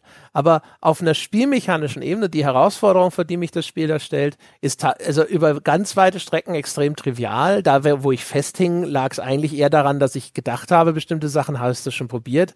Ich fand das Rumprobieren, fand ich überhaupt nicht erfüllend. Ähm, in der dunklen nee. Welt mit den Lichtern fand ich es noch viel schlimmer, weil du dann wirklich so dabei bist und denkst, okay, jetzt muss ich rumrennen und schauen, ob irgendwo das Lampensymbol kommt, dass ich damit irgendwie wieder was machen kann. Aha, es gibt also nur drei Stellen dann oder so, wo du sowas überhaupt einsetzen kannst. Dadurch ist es dann auch meistens super eindeutig. Es muss halt also hier oder hier oder hier sein. Das ist halt alles einfach eher so, es wirkt wirklich wie einen wie eine interaktive Erzählung, die hier wieder versucht, irgendwie in, ja, Interaktion und Spiel reinzubringen. Und das ist ja, ihr ja. gelungen und vielleicht auch besser als vielen anderen ähnlich gelagerten Produktionen. Weißt du, so ein David Cage-Spiel, äh, das, das strampelt noch viel mehr den Kopf, spielerisch über Wasser zu halten. Aber unterm Strich war es alles eher so, im, in den besten Fällen lief es einfach fluffig und war so ganz necke, nette Beschäftigung nebenbei. Und äh, immer dann, wenn, wenn es aus diesem Modus aber rausging und nicht einfach nur so fluffig nebenbei lief, war es eher so, mm, mm, Exakt. Gut, dass wir es mal angesprochen haben. Ich habe das mir echt groß aufgeschrieben. Das war für mich ein Quell der Frustration und wieder der Anlass, erneut zu denken, Spiele dieser Art. wünsche mir, dass die sich lösen von diesen klassischen Spielsprachverben äh, oder Vokabeln, diese ne, Umgebungsrätsel dann da zwangshaft einzubauen, sondern eine eigene Sprache zu finden, wo sie ihre Geschichte erzählen können. Das wirkt für mich immer stärker in Spielen dieser Art, die sich so im sehr cineastischen Stil bemühen, ähm, von Filmen und Serien so stark inspiriert sind, dass fühlt sich an wie ein Fremdkörper, der da einfach nicht reinpasst. Und der passt ja auch nicht rein. Ähm, da wünsche ich mir genau wie auch beim Game Over Screen eine andere Idee. Und da, es muss ja möglich sein. Es muss doch ein, eine Alternative mal dazu entwickelt werden können. Also da bin ich unzufrieden. Ja, oder wie gesagt, also äh, überleg dir halt auch, was das sein soll. Ne? Und ich habe das Gefühl, also äh, bau dir erstmal einen richtig guten Kern aus Gameplay. Ne? Und dann kannst du den ganzen anderen Kram drumrum stricken.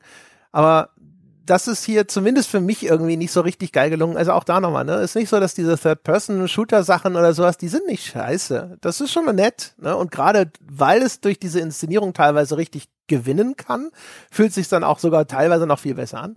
Aber wie gesagt, es gibt immer wieder Momente, wo man dann schon so merkt, sorry, aber das ist kein richtig, richtig geiles, starkes Fundament, auf dem wir hier aufsetzen. Das ist so ja. mein Gefühl.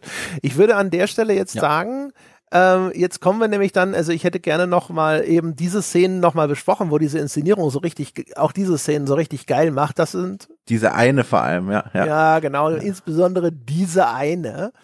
ähm, genau. Das, ich würde da jetzt einfach mal an der Stelle eine Spoilerteil ausrufen, weil das sind wirklich auch ja. so schöne Überraschungen. Also ehrlich gesagt, es ist fast schlimmer, sowas vorwegzunehmen als die Handlung die ja. Handlung ist, äh, glaube ich, etwas, die ist, wie gesagt, die ist so vielschichtig, selbst wenn wir alles erzählen und unsere Interpretation noch oben drauf geben würden, hätte man immer noch genügend Freude, das selber nachzuerleben und nachzuvollziehen und seine eigenen Theorien zu schmieden. Ähm, deswegen ziehen wir vielleicht jetzt an der Stelle für die Leute, die sich da verabschieden wollen, mal ein Fazit, so eins. Äh, ne? Wie äh, würdest du denn jetzt sagen? Ist das Daumen hoch, Daumen runter, Empfehlung, ja, nein? Oh. Also, also ich bin von diesem Spiel sehr angetan gewesen wegen seiner Art, seine Geschichte und seine Welt zu inszenieren. Also von diesen echten High-Art-Momenten mit diesen, äh, mit den verschiedenen Bildelementen und den Stilmitteln, äh, wie die Welt inszeniert und dargestellt wird. Das fand ich super spektakulär, aber auch in Hinsicht auf die Figuren, die zwar so ein bisschen also unbeteiligt herumzustehen scheinen, aber trotzdem so einen surrealen Charme ausstrahlen das habe ich sehr genossen. Also erstmal diese Welt und ihren Charakter und wie sie sich uns auch selbst vorstellt. Ähm, ich muss aber sagen, ganz vieles vom, von, von, vom Rest des Spiels hat mir maximal so okay gefallen und vieles fand ich einfach nicht gut oder hat mich genervt. Und ich muss sagen, Schuld daran ist für mich persönlich, dass ich kurz davor Teil 1 gespielt habe, der für mich das also ganz zweifelfrei besseres Spiel ist. Sowohl die Geschichte, die erzählt wird, als auch die Balance zwischen, ich sag mal, Serieninszenierung oder filmische Inszenierung und dann auch tatsächlich Spielanteilen bis hin zu, zu Details wie dem Kampfsystem selbst, das ich im ersten Teil als viel interessanter empfinde als im zweiten Teil. Und nicht zuletzt auch die Figuren, die im ersten Teil komplett neu aufgebaut werden und die der zweite Teil dann nur noch zitiert, abfeiert oder manchmal sogar abfeuert, äh, und nicht und wenig eigenes zu diesem Ensemble wieder neu dazu beiträgt. Das ist für mich im Grunde bis auf die Inszenierung und auf die Bildsprache in allen Belangen das schwächere Spiel. Also es tut mir fast ein bisschen leid, weil die Welt ist ja begeistert von diesem Teil, aber ich muss wirklich sagen, Teil 1 ist ganz tief in meinem Herzen drin und Teil 2, ne, ich sag einfach mal, wie man da draußen in der Welt spricht, stinkt für mich ab. Einfach in ganz vielen Belangen bis auf die Inszenierung und äh, die Bildsprache, die diese Welt so hat. Also Empfehlung wahrscheinlich trotzdem, weil in, als Gesamtpaket ist es ein super ungewöhnliches, du hast es schon so schön gesagt, äh, eine super ungewöhnliche Großproduktion. Sowas sieht man nicht so häufig. Und ehrlich gesagt, allein wegen dieses einen Abschnitts, den wir jetzt im Spoilerteil beschreiben werden, hat sich für mich eigentlich ohne Witz schon der Vollpreiskauf äh, gelohnt. Das ist ein Level für die Geschichtsbücher, ein Abschnitt, an den ich noch lange zurückdenken werde und der mich zu dem Ah, jetzt, ich möchte nicht zu viel verraten. Okay, das, das, oh, hab mir rechtzeitig gestoppt. Okay, alles andere sage ich gleich, das ist mein Fazit. genau. Also ich gebe im Ganzen aus, aus, aus vollem Herzen eine Empfehlung. Einfach weil ich, ich mag Spiele, die ungewöhnlich sind, die Sachen anders machen. Und äh, bin ja auch immer ein Fan davon, dass die dann auch dafür belohnt werden, dass sie sich was trauen, gerade wenn das auf so einem Produktionsniveau passiert, selbst wenn ich dann nicht in allen Belangen damit glücklich bin. Ne? Also das heißt, die Empfehlung ist relativ eindeutig. Ich finde, es ist eine echt faszinierende Erfahrung. Es ist äh, dadurch, dass es so geil inszeniert ist, ist es auch eben dann nicht nur so diese äh, diese, diese intellektuelle Fingerübung, wenn man so möchte. Ich glaube, wenn man wenn man Spaß daran hat, sich in so eine Lore-Welt zu vertiefen und dann wirklich mitzupuzzeln, was, was äh, sind die Aussagen hier, was sind die ganzen Verknüpfungen und sowas, ne, wem sowas liegt. Also die Leute, die jetzt irgendwie auch bei Dark Souls irgendwie die Textur vom Ring in den hintersten Ecken der Welt untersuchen, um in der Hoffnung, dass sich dann nochmal irgendwie Rückschlüsse auf den Frühstücksjoghurt von Solaire oder sowas ziehen lassen, sind hier goldrichtig. Ne? Also wer so, an sowas Spaß hat, dafür ist das Ding also ganz hervorragend geeignet. Äh, inszenatorisch ganz tolles Spiel. Äh, war durchaus, sagen wir jetzt einfach mal eine halbwegs solide Shooter-Basis, die schon okay ist. Nicht, nichts Schlimmes, aber sowas, aber hat mir einfach nicht so wahnsinnig gut gefallen, wie das dann teilweise umgesetzt ist. Da haben wir schon alles erzählt. Ähm, Genau, das ist eigentlich so das Ding und das, äh, das, das, das, der Reiz an dem Spiel ist einfach all diese Überraschungen, die es bereithält. Ne? Sowohl eben auf dieser ja. ästhetischen Ebene, wo du einfach um die Ecke kommst, und, ah, das ist auch einfach geil gemacht. Das ist geil, wie sie das umgesetzt haben. Wir kommen jetzt gleich dazu. Das haben wir noch gar nicht so erzählt, aber das Spiel äh, verschränkt ja auch einfach verschiedene Erzählebenen mhm. ineinander. Es hat die, den, die, die klassische Romanseite, es hat Film, also Realfilmszenen, es hat die Spielgrafik in Cutscenes, es hat Spiel, äh, äh, Sachen, die sich in der Spielwelt zutragen und dort darin abspielen und das verwebt das Ganze alles komplett zu so einer einzelnen Melange zu, und, und zieht dann ja noch all die anderen Titel aus dem Remedy-Universum als also den gesamten Schaffenskatalog eines Entwicklers bezieht es mehr oder weniger mit ein, plus der Kernautor sozusagen, der, der kreative Geist dahinter, setzt sich selber noch in diese Welt mit rein, ja, so dass man dann auch noch da sagen kann, so, oh, was ist denn da jetzt noch eine, eine, geradezu autobiografische Aussage und solche Geschichten. Ne, das ist also das ist super interessant, was da was da auch passiert. Ne, das ist ein ganz ganz großer Ball, den sie da zu rollen versuchen und dass der natürlich ja. auch hier und da mal dann einfach nicht mal mehr durchs Tor passt, ist auch nicht eine Riesenüberraschung. Ich möchte noch mal darauf hinweisen, der erste Teil ne, ist 2021 remastered worden. Man kann das gut spielen. Und wenn ihr da draußen die noch nicht gespielt habt und Teil 2 jetzt, ne, entweder gerade frisch gespielt habt oder noch vor euch habt, versucht euch doch einfach vorzustellen, dass Alan Wake 1, das ihr jetzt quasi nochmal nachholen könnt, so ein bisschen wie das Prequel ist. Das ist im Grunde das Prequel und wir haben es, na klar, von Star Wars gelernt. Die Prequel-Filme sind die besten der gesamten Reihe. Und davon hat auch Alan Wake gelernt. Also meine Erfahrung mit Alan Wake 2 ist besser als von die mit Alan Wake 1. Kann ich äh, relativ eindeutig sagen. Ja, wir müssen das vielleicht, vielleicht müssen wir das mal gemeinsam spielen. Dann komme ich mal vorbei oder du bei mir und dann erkläre ich dir mal, wie ja. man das richtig äh, spielt. Das legt sich dann immer so ganz, ganz vertrauensvoll die Hand auf meine, auf dem Controller. Also an, ja. an, an, an, genau. Drücke Knöpfchen für dich. Jetzt äh, hör mal kurz, hör mal kurz auf bitte. Jetzt schau doch mal. Ja, genau. Guck dir das mal an. Ja. Jetzt laden wir neu und wir machen ah, das mal gemeinsam. Die Leute schreien nach einem Videoformat. Äh, jetzt, spätestens jetzt wieder. Videooffensive ist erneut eingeläutet. ja, also auf jeden Fall ist es ein ah. wilder Ritt, es ist sehr geil. Äh, es würde mich einfach sehr freuen, wenn Remedy damit sehr viel Erfolg hat, damit sie weiterhin solche Sachen machen können. Ja. Äh, das sollte uns allen auch ein Anliegen sein, dass, also wenn man Spiele kauft, gerade im AAA-Bereich, sollten es solche Spiele sein. So. Das ist es jetzt sozusagen äh, dazu. Und jetzt äh, äh, rufen wir offiziell den Spoiler-Teil aus und benennen einfach nochmal diese paar Sachen konkret, die wir die ganze Zeit äh, nur andeutungsweise angeführt haben. Diejenigen, die Alan Wake 2 schon gespielt haben, wissen sowieso schon, worum es geht. Es geht selbstverständlich um die Musical-Nummer. Ne? Ähm, mhm. Ich habe schon gesagt, also wir haben es mit einem Spiel zu tun, das verschränkt auch Realfilm-Szenen mit dem ganzen Ding. Und es gibt eines, da ist jetzt Alan Wake offensichtlich in einer Talkshow zu Gast, äh, in between mit äh, Mr. Door. Mr. Door sowieso ein interessanter, faszinierender neuer Charakter. Keiner weiß so genau, was Mr. Door jetzt darstellen soll. Löst das dumme Spiel auch gar nicht auf. Ne? Die ganze Zeit ist es dieses Mysterium Nö. von Mr. Door im Raume ich dachte, er ist der Vater von Sarah. Ja, Ohne Witz, die, die, ganze Zeit dachte ich, er ist der Ja, aber das Vater. ist ja auch die gängige Theorie. Dafür gibt's auch wirklich genügend Hinweise. Ne? Der Vater von ja. äh, Saga hat sich ja verpisst nach einem großen Streit mit Thor. Und es gibt offensichtlich Hinweise, ich glaube vielleicht sogar aus Control, ich muss jetzt immer gucken. Ja, ich habe mir andere, ja. dann im Nachgang nämlich nochmal äh, so Erklärvideos zu Control und zu Alan Wake 1 angesehen, um mir das wieder ein bisschen drauf zu schaffen. Und offensichtlich gibt's da auch Berichte, dass Mr. Door, eine seltsame Gestalt namens Mr. Door, wegen äh, vom Blitz getroffen wurde und sich dann in nichts aufgelöst hat. Ne? Und das, das passt alles sehr gut zu der Geschichte, die über Sagas Vater erzählt wird. Also insofern, das kann schon durchaus sein.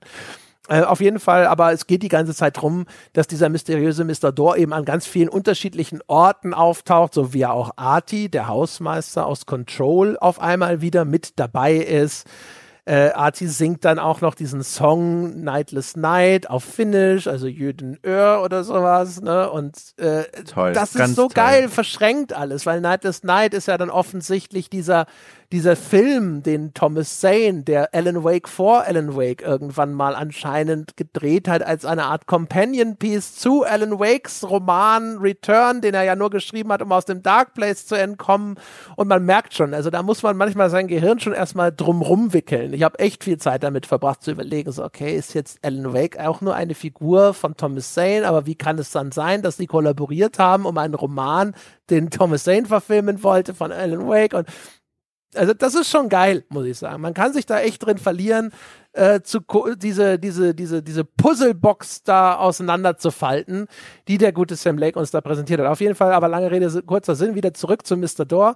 Es kommt dann äh, auf einmal der, ich glaube, es ist der vierte Level oder sowas, wo es dann heißt, ja, mhm. äh, wie, hier sind wir wieder bei, bei dieser Talkshow. Alan Wake ist zu Gast, aber heute singen wir alle gemeinsam unser Gespräch über die Kindheit von Alan Wake. Und dann kommt dieser Le Level einer Musical-Nummer, wo man als Alan Wake durch nominell das Filmstudio, in dem diese Talkshow aufgezeichnet wird, läuft und auf lauter riesigen Videoleinwänden läuft dann durchchoreografiert eben eine Musicalnummer bestehend aus, glaube ich, drei oder vier unterschiedlichen Songs, wieder gespielt da von der In-World-Band, In diesen Old Gods of Asgard, äh, und kämpft Mega dann geil. zwischen eben diesen, es sind einfach riesige Videoscreens und da laufen diese Realfilmszenen und der Computer Alan Wake schießt dazwischen drin auf diese Taken, auf diese zombieartigen Gegner. Ich fand den Song auch mega geil, größtenteils, der da lief und es ist, es ist eigentlich absoluter Genuss. Das ein kunstvoller Level, der auch so schön, wo, wo soll man anfangen? Also der in sich auch so schön äh, angerichtet ist, dass er auch funktioniert. Das heißt, da sind Bildschirme zum Beispiel ausgestellt, die, die sind so arrangiert, dass das Spiel dich durch Gänge durchführt, manchmal ohne, dass du es merkst. Dann die auf diesen Bildschirmen, die um diesen Schlauch sozusagen angeordnet sind, spielt die Band Old Gods of Asgard ihren Song. Das ist quasi das Musikvideo. Das wird aber durchbrochen quasi durch die vierte Wand, in dem immer wieder auch Szenen in dem Musikvideo Mitglieder aus der Band zeigen, die zu dir so überbetont wie beim Theater Computerspiel so herwinken und sagen, da, da geht es weiter und einfach mit so ausladenden Bewegungen wie so ein Zirkusdompteur, die sagen, wo es im Level als nächstes weitergeht. Und das ist, das hat eine ganz besondere Wirkung, weil es auch noch dann diese Verschränkung hat von real Schauspielern, Schauspielerinnen äh, mit deiner Spielfigur im Spiellevel und das funktioniert so gut miteinander, hat eine ganz tolle Optik und ganz tolle, also Sinneseindrücke, die daraus entstehen und dann eben apropos Sinneseindrücke, der Song selbst André, ohne Witz, in dieser Welt, ich wäre ultra von dieser Band, ich würde der hinterherfahren, zu jedem Konzert würde ich gehen. Ich habe auf Spotify die jetzt gefunden, die haben dort, die waren ja auch schon im, im ersten äh, Alan Wake, hatten die auch schon Songs. Du kannst das komplette Opus von denen nachhören und dieser Song dort, der läuft bei mir in Dauerschleife. Den gibt's in drei verschiedenen Edits, den, den Langform, die ist zwölf Minuten lang, der Song. Dann gibt's den Video-Edit, der ist irgendwie sechs Minuten lang und dann gibt's noch den Radio-Edit, der ist drei Minuten lang. Und dieses Lied Lied läuft also hoch und runter bei mir. Es ist ein ganz toller Song, der auch musikalisch, finde ich, anspruchsvoll ist. Der Wechsel zwischen verschiedenen Genres, Rock'n'Roll, Melodic Metal und noch so, so einer Jazz-Einlage. Äh, ganz toll gemacht, äh, eine tolle Harmonie, äh, charismatische Bandmitglieder, wenn man sie auf dem Bildschirm sieht. Ohne Witz, das ist ein Level auch so einfallsreich und dann so hochwertig ausgeführt es war eine Wucht. Ich werde da noch so lange dran zurückdenken. Ja, muss ich auch sagen. Also ich weiß nicht, ob es nicht vielleicht, also ob es klug war, den so früh zu verballern War eine Überraschung ja, auf jeden also Fall. Genau, so, so früher erwartet man den nicht. Ja. Es gab schon in Control, da Ja. war er sehr spät platziert, da war er eigentlich für mein Gefühl sogar richtiger platziert. Da gab es diesen Asch, dieses Aschenbecher-Labyrinth, das war auch schon so ein auf Musik getrimmter Level, der war auch schon mega geil. Äh, das hier ist einfach nur, weil es auf, auf einem technischen Level auch noch so faszinierend ist, ne? wie dieses Live-Video in diese Welt projiziert wird und dann finden ja noch dann Kämpfe davor statt, dann schießt du da mit diesen Leuchtraketen und, und irgendwelche Gegner fliegen, fliegen rum. Die Musik wartet auf dich, das ist quasi unterteilt in verschiedene Abschnitte und dann hält der Song auch so schön dynamisch inne und bleibt so ein bisschen stehen und dann kommst du an die richtige Stelle und dann geht halt dieses Musical weiter. Das Musical erzählt auch quasi auch nochmal Exposition, also die Geschichte von Alan Wake und diesem Lichtschalter und sowas, das wird ja dann auch nochmal präsent gemacht, ne, dass er den ja hatte und warum er den hatte und solche Geschichten. Und es funktioniert auf so vielen Ebenen so gut. Und wie gesagt, also man muss das natürlich mögen, Musik ist immer sehr subjektiv, bei mir hat es ins Schwarze getroffen, also gerade das, was hier wie so eine Power Ballad klingt, dieser erste Teil mit dem Torchbearer und äh, dem Herald of Champion of Light und Herald of Darkness, das hat einfach einen geilen Sound. Ich fand es super. Ich habe das Alles auch geil. seitdem schon, ich Ja. habe das halt auf YouTube einfach noch ein paar Mal angehört und äh, genauso auch, dass äh, diese diese dieses kleine, diese was so wie so ein Folk-Song klingt, dieses Jüden Öhr, das äh, Nightless Night, was Ja, der Arti singt. Jön, äh, mega Und geil. das, das ist so ein schönes Toll. getragenes. Ich habe da auch, ich habe diese Performance, ich bin da stehen geblieben und habe mir Ich das auch, angehört. ja. Das klingt geil, das ist ein guter Song. Ja. Du konntest nicht weggucken, ne? Ich habe das auch gehabt. Da ist direkt neben dran Speicherraum. Das Spiel war in einem ungespeicherten Zustand, also höchst fragil. Ich erinnere nochmal, PlayStation 5. Es könnte, Jederzeit kann es nicht explodieren, diese Konsole. die könnten reinkommen und sagen, so, nehmen wir mit, sorry, wir müssen das selbst reparieren. Hätte alles passieren können, aber nein, ungespeichert, weil das so eine, der Song war toll und das ist jetzt so komisch, weil die Figur auf der Bühne hat nur ein sehr, also hat wenig Animationsvielfalt, die wippt da so ein bisschen hin und her, aber auf eine Weise war das eine Performance, ich, mir fällt gerade nur das englische Wort an, captivating. Es hat mich nicht losgelassen, diese, auch diese, ich, auch in großen Teilen der Song, diese Traurigkeit, diese Schönheit, ich konnte meinen Blick nicht davon ablassen. Nee, es war von, also auch, und auch da, da ist ja auch wieder Bezugspunkte sind da halt noch und nöcher, ne? Und Ja, dann, dann was noch, er ja, singt, da ging, ging dann auch schon so wieder das Google Doc auf, weißt du? Also, aha, er singt über den Teufel, aha, kriegt das Ganze jetzt hier auch nochmal auf so einer religiösen Ebene einen übernatürlichen Touch und so weiter und so fort. Und äh, ich mochte den Hausmeister, äh, also Artie in Control schon Ja. gerne, der ist auch einer von den charismatischen. Was wir Ja. noch nicht gesagt haben, was wir vielleicht auch im Nicht-Spoiler-Teil hätten schon sagen sollen, ist, äh, die Live-Action-Performances sind sehr wechselhaft. Äh, ich finde den Alan Wake-Darsteller entsetzlich. Äh, das, ja, das ist der Echt? Punkt auch, wo, wo ich mich immer gefragt habe, ist es Absicht? Weil ich finde, der, also wie Alan Wake geschauspielt wird, finde ich beschissen. Das ist wirklich, also das ist für mich Laientheater, das fand ich sehr schlecht. Äh, Saga geht, aber dann so Figuren wie Artie oder aber auch diese äh, Goskela Brothers zum Beispiel. Die Darsteller Ja, fand ich ja, ja, fantastisch. ja. Die haben Charisma, die haben Präsenz, die sind interessant, die sind, die machen auch, also das Spiel ist ja total auch all over the place. Es ist mal richtig albern und bekloppt, gerade diese ganzen Werbespots, die so laufen. Dann ist es auf einmal wieder ernst und äh, sehr wechselhaft. Ne? Aber wie gesagt, also in dem Ensemble, Mr. Door zum Beispiel, fand ich auch sehr gut. Aber Alan Wake fällt Ja, für mich ja. extrem ab, den mochte ich überhaupt nicht. Der guckte häufig eher wie so ein dummes Schaf in die Gegend, wo er irgendwas Dramatisches machen musste. Ja, das ist wegen der Charakterzweiteilung da. Das, äh, ne? Aber ja, ich, ich, ich, ich fand ihn toll als, als Schauspieler, aber ich hab also er hatte sehr zu kämpfen mit, mit, mit, ähm, na, mit Sätzen, die aus einem Videospiel kommen. Weil er sagt dann immer so Dinge wie im Gespräch, aber so, I need to find the clicker. Und ich weiß nicht, warum ich ihm gerade diesen Akzent gegeben habe, das wollte ich gar nicht. Aber er sagt dann so komische Videospielsätze, irgendwie so, äh, ähm, I need to rewrite the story. I need to find the clicker. Das ist so, warum spricht er denn so wie eine Videospielfigur? Okay, sie ist eine Videospielfigur, aber er spricht nicht wie ein Mensch. Und ich, das hat für mich die Performance so ein bisschen schlecht gemacht. Ja, also das Ding ist halt, man, man weiß halt häufig auch nicht so, was ist jetzt, wo, wo hört die Absicht auf? Ne? Ja, ja, und genau. wo, wo fängt der, der Autounfall an? Also zum Beispiel, dass Ja. Alex Casey äh, die Hälfte der Zeit, er hat ja die gleiche Synchronstimme wie Max Payne und er kriegt die ganze Zeit auch einfach Monologe wie so ein Hardboiled Detective aus irgendeinem Noir-Film. Ne? Und dann ist relativ eindeutig, ja. das muss wohl Absicht sein.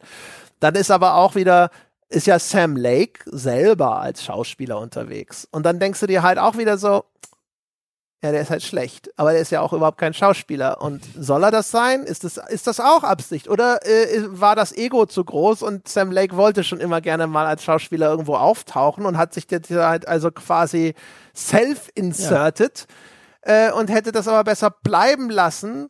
Und das ist halt auch, und das ist, das ist auch wieder einer dieser Gründe, wo, wo ich sage, das Spiel ist auf so einer es ist durch, durch die Bank unterhaltsam, weil es so intellektuell stimulierend ist, weil man über so viele Ebenen über das Spiel nachdenken kann.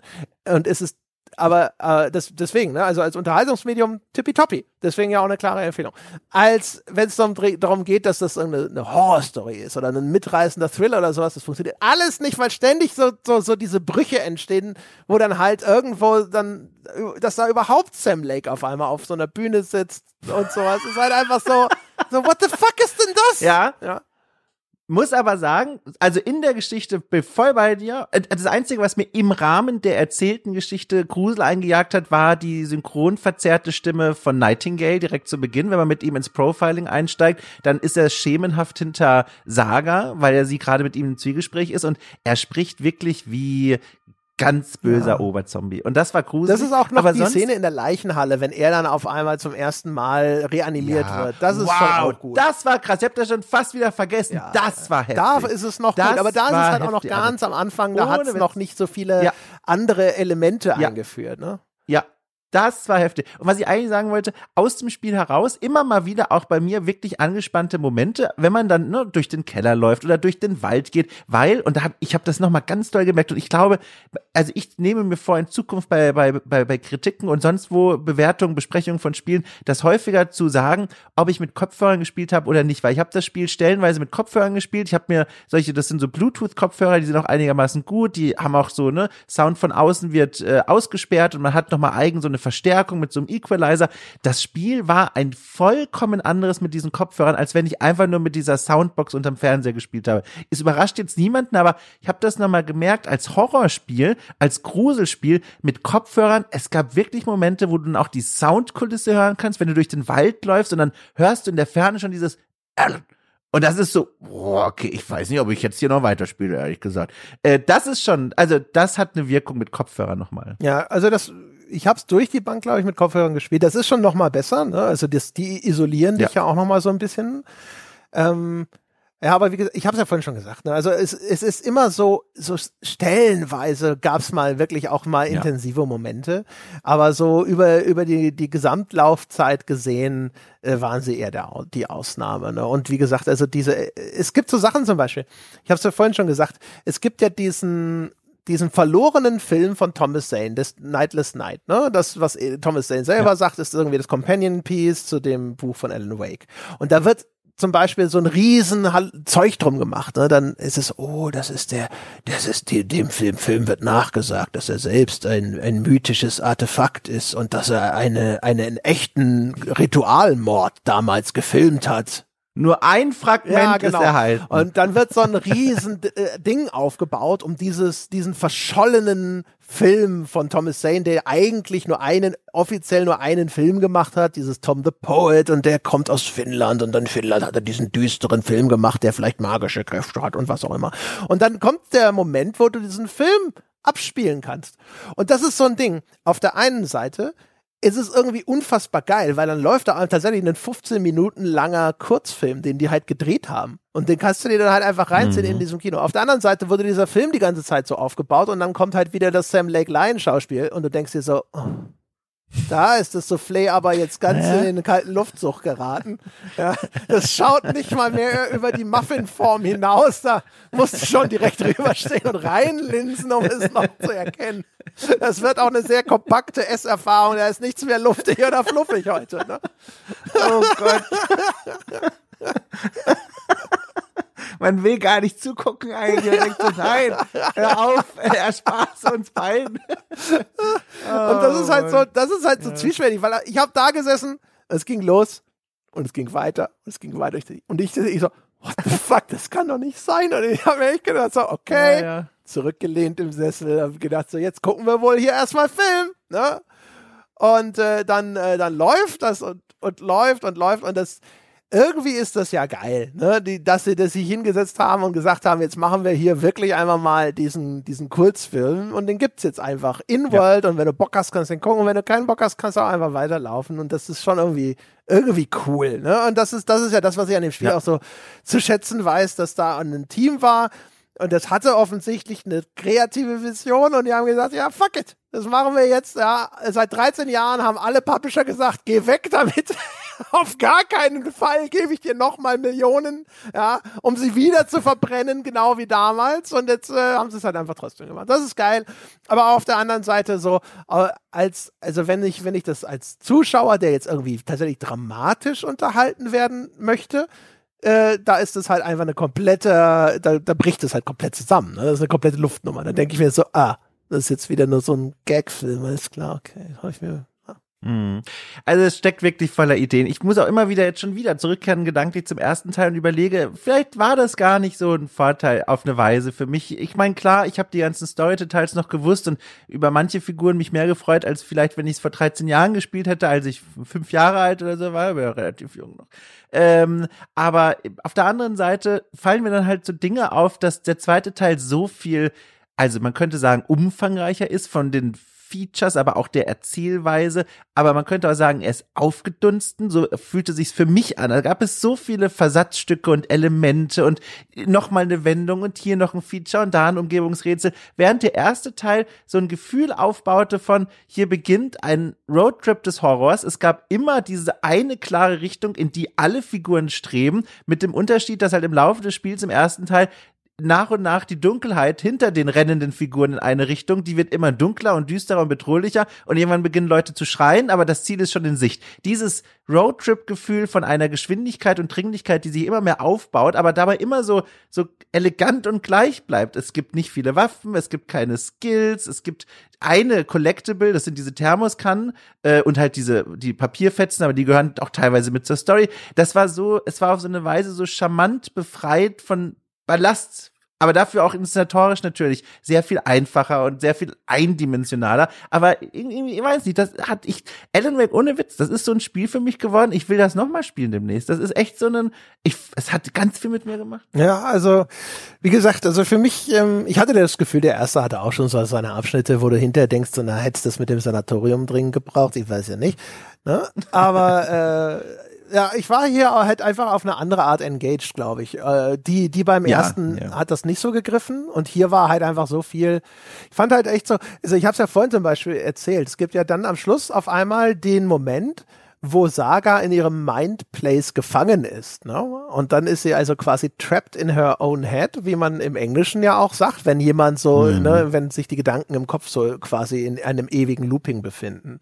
Und da ist es dann, finde ich, wirklich so, wo man das Gefühl hat, so ist diese Dark Presence auf einmal sowas wie eine Depression oder in irgendeine andere Form von Mental Health Issue, ne? Weil dann ist mhm. es ja auch mhm. so, dass dann die Dark Presence, die, die benutzt dann diese Falltafel, und, um ihr all ihre, ihre, ihr vermeintliches vermeintliches Versagen vorzuführen. Ganz ne? toll. Also sie ist eine schlechte Ganz Mutter toll, und so, ja. das erscheint dann da überall und deine Tochter ist tot, deine Tochter ist tot. Und das Interessante ist ja dann, dass sie sich da so ein bisschen rauslogikt, ne? Dann, äh, und sie kann die Taschenlampe benutzen, um wieder dieses Dunkel wegzubrennen und dann kommen darunter auf einmal diese positiven Persönlichkeitseigenschaften von ihr wieder zum Vorstein. Ne? Und das war eine schöne Szene, die fand ich echt clever und das cool war, gemacht ich fand das also geradezu ergreifend. Also das war, ich fand, das war so eine schöne Illustration, wie man ja auch im echten Leben in solchen Situationen umgehen kann, wenn man von diesen Selbstzweifeln zernagt wird. Und es war ja auch so schön gezeigt, dass auf dieser Tafel jetzt nicht alles voll war von plötzlich auftauchenden Vorwürfen, sondern die wurden genauso aneinandergereiht wie die Deduktion, die man vorher im Spiel gemacht hat. Also sie erschienen wirklich wie logische Schlüsse, die dann natürlich maximal destruktiv waren für die Person selbst.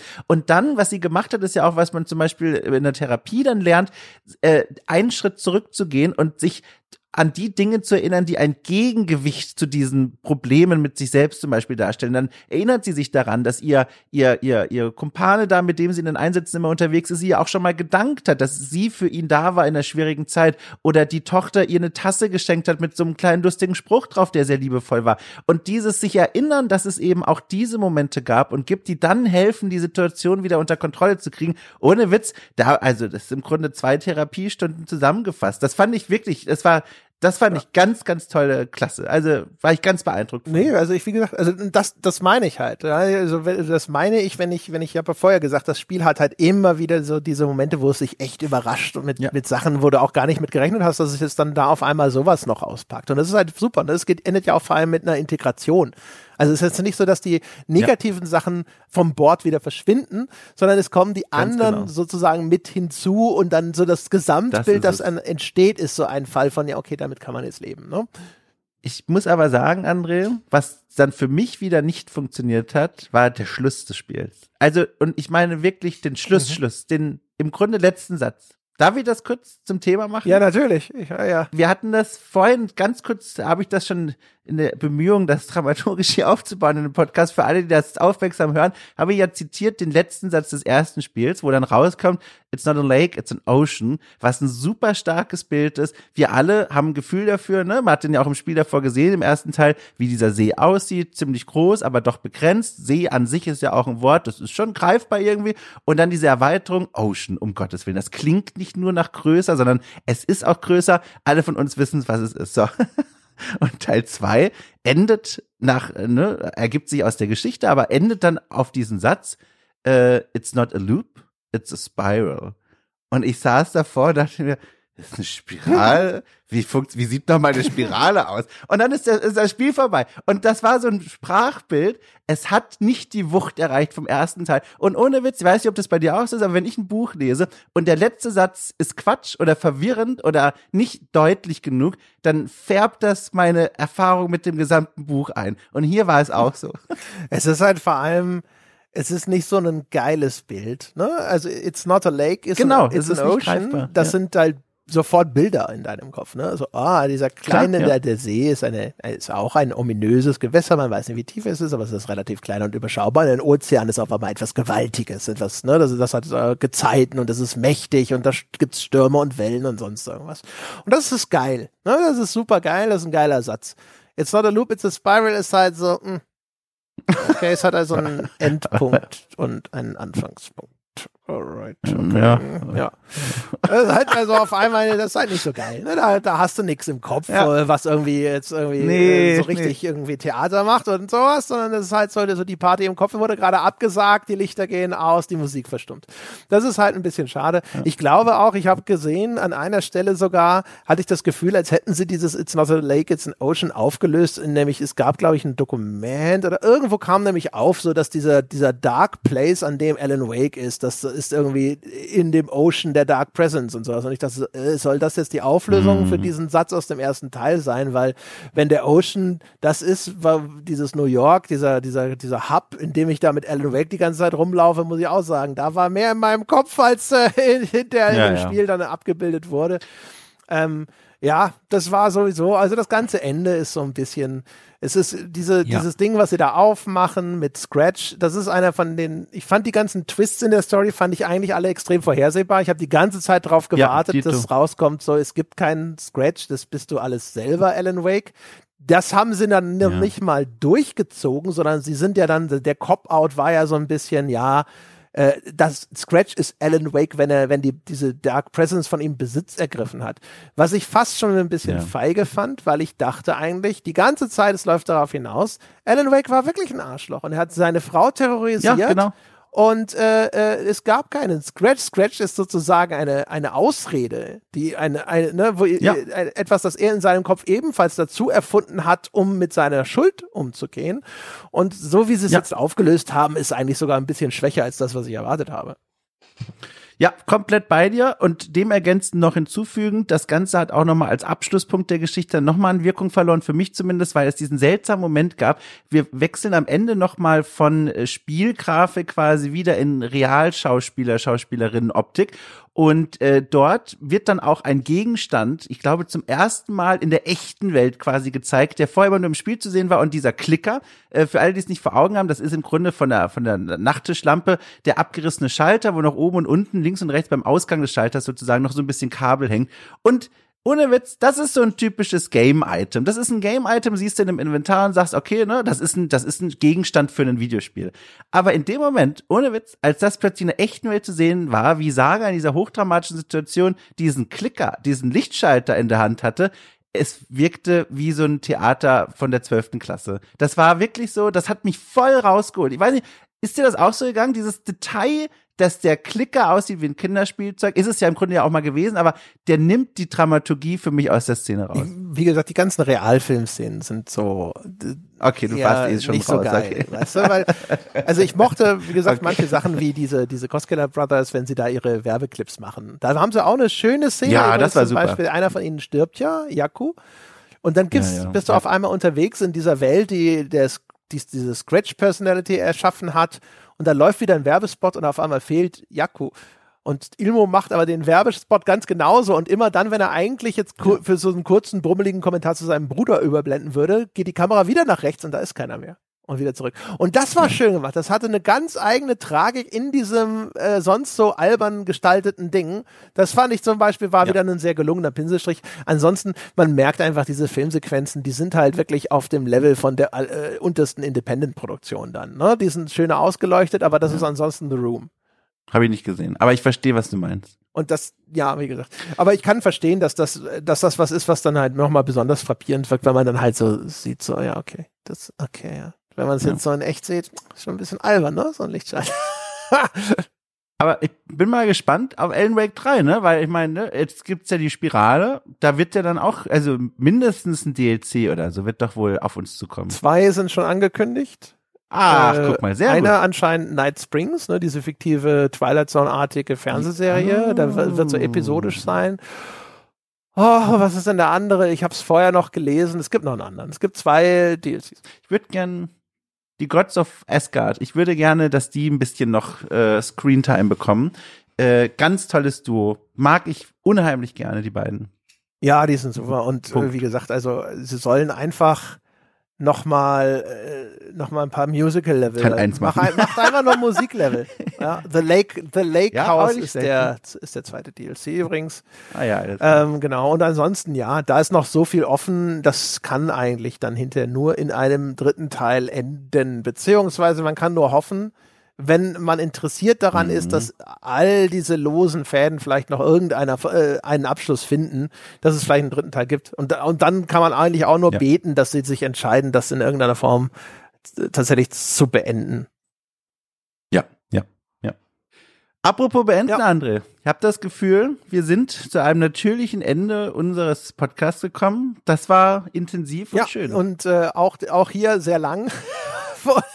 Hoffentlich nicht ganz so verworren. Ansonsten äh, kommen demnächst äh, ausgedruckt die Bilder und der Bindfaden zu euch nach Hause. Erklärungen. ja. genau. Ja, wunderbar. Also, meine Damen und Herren da draußen, wie immer, vielen Dank an alle, äh, insbesondere die, die jetzt so lange am Apparat geblieben sind. Vielen Dank fürs Zuhören. Wenn ihr uns etwas Gutes tun wollt, ihr könnt uns folgen auf Spotify, ihr könnt uns einfach eine schöne 5-Sterne-Wertung schreiben auf iTunes. Äh, gibt ja nur fünf, glaube ich, die man da bei uns vergeben kann. Das ist da schon systemisch, glaube ich, auch so vorgesehen. Erst gar nichts anderes ausprobieren. Ähm, oder ihr empfehlt uns weiter. Der Podcast braucht ja regelmäßig den Zufluss neuer Hörer und der kann nur kommen, wenn andere Leute mal sagen, so guck mal, ich hab da mal was für dich. Ne? So wie Dom das macht, wenn ich mit ihm Alan Wake 1 spiele, so könnt ihr auch einfach mal so, so den Menschen in eurer näheren Umgebung den Arm um die Schulter legen und sagen, du, du machst da was falsch in deinem Leben und ich erkläre dir jetzt mal, wie es besser geht, nämlich mit diesem Podcast. Das wäre schön. Ansonsten gamespodcast.de slash abo, patreon.com slash auf ein Bier äh, oder auch direkt bei Apple Podcast. Das sind die Orte, wo diejenigen, die jetzt schon überzeugt sind, einfach mal ein Abo abschließen können, um uns und das, was wir hier tun, zu unterstützen und mit uns darüber diskutieren, wie ihr Alan Wake 2 findet oder fandet und was ihr da alles noch so mitgenommen habt. Das könnt ihr tun unter forum.gamespodcast.de, bekannt in dieser und allen anderen Realitäten als das weltbeste Spieleforum. Das war's für diese Woche. Vielen Dank fürs Zuhören. Wir hören uns nächste Woche wieder. Bis dahin.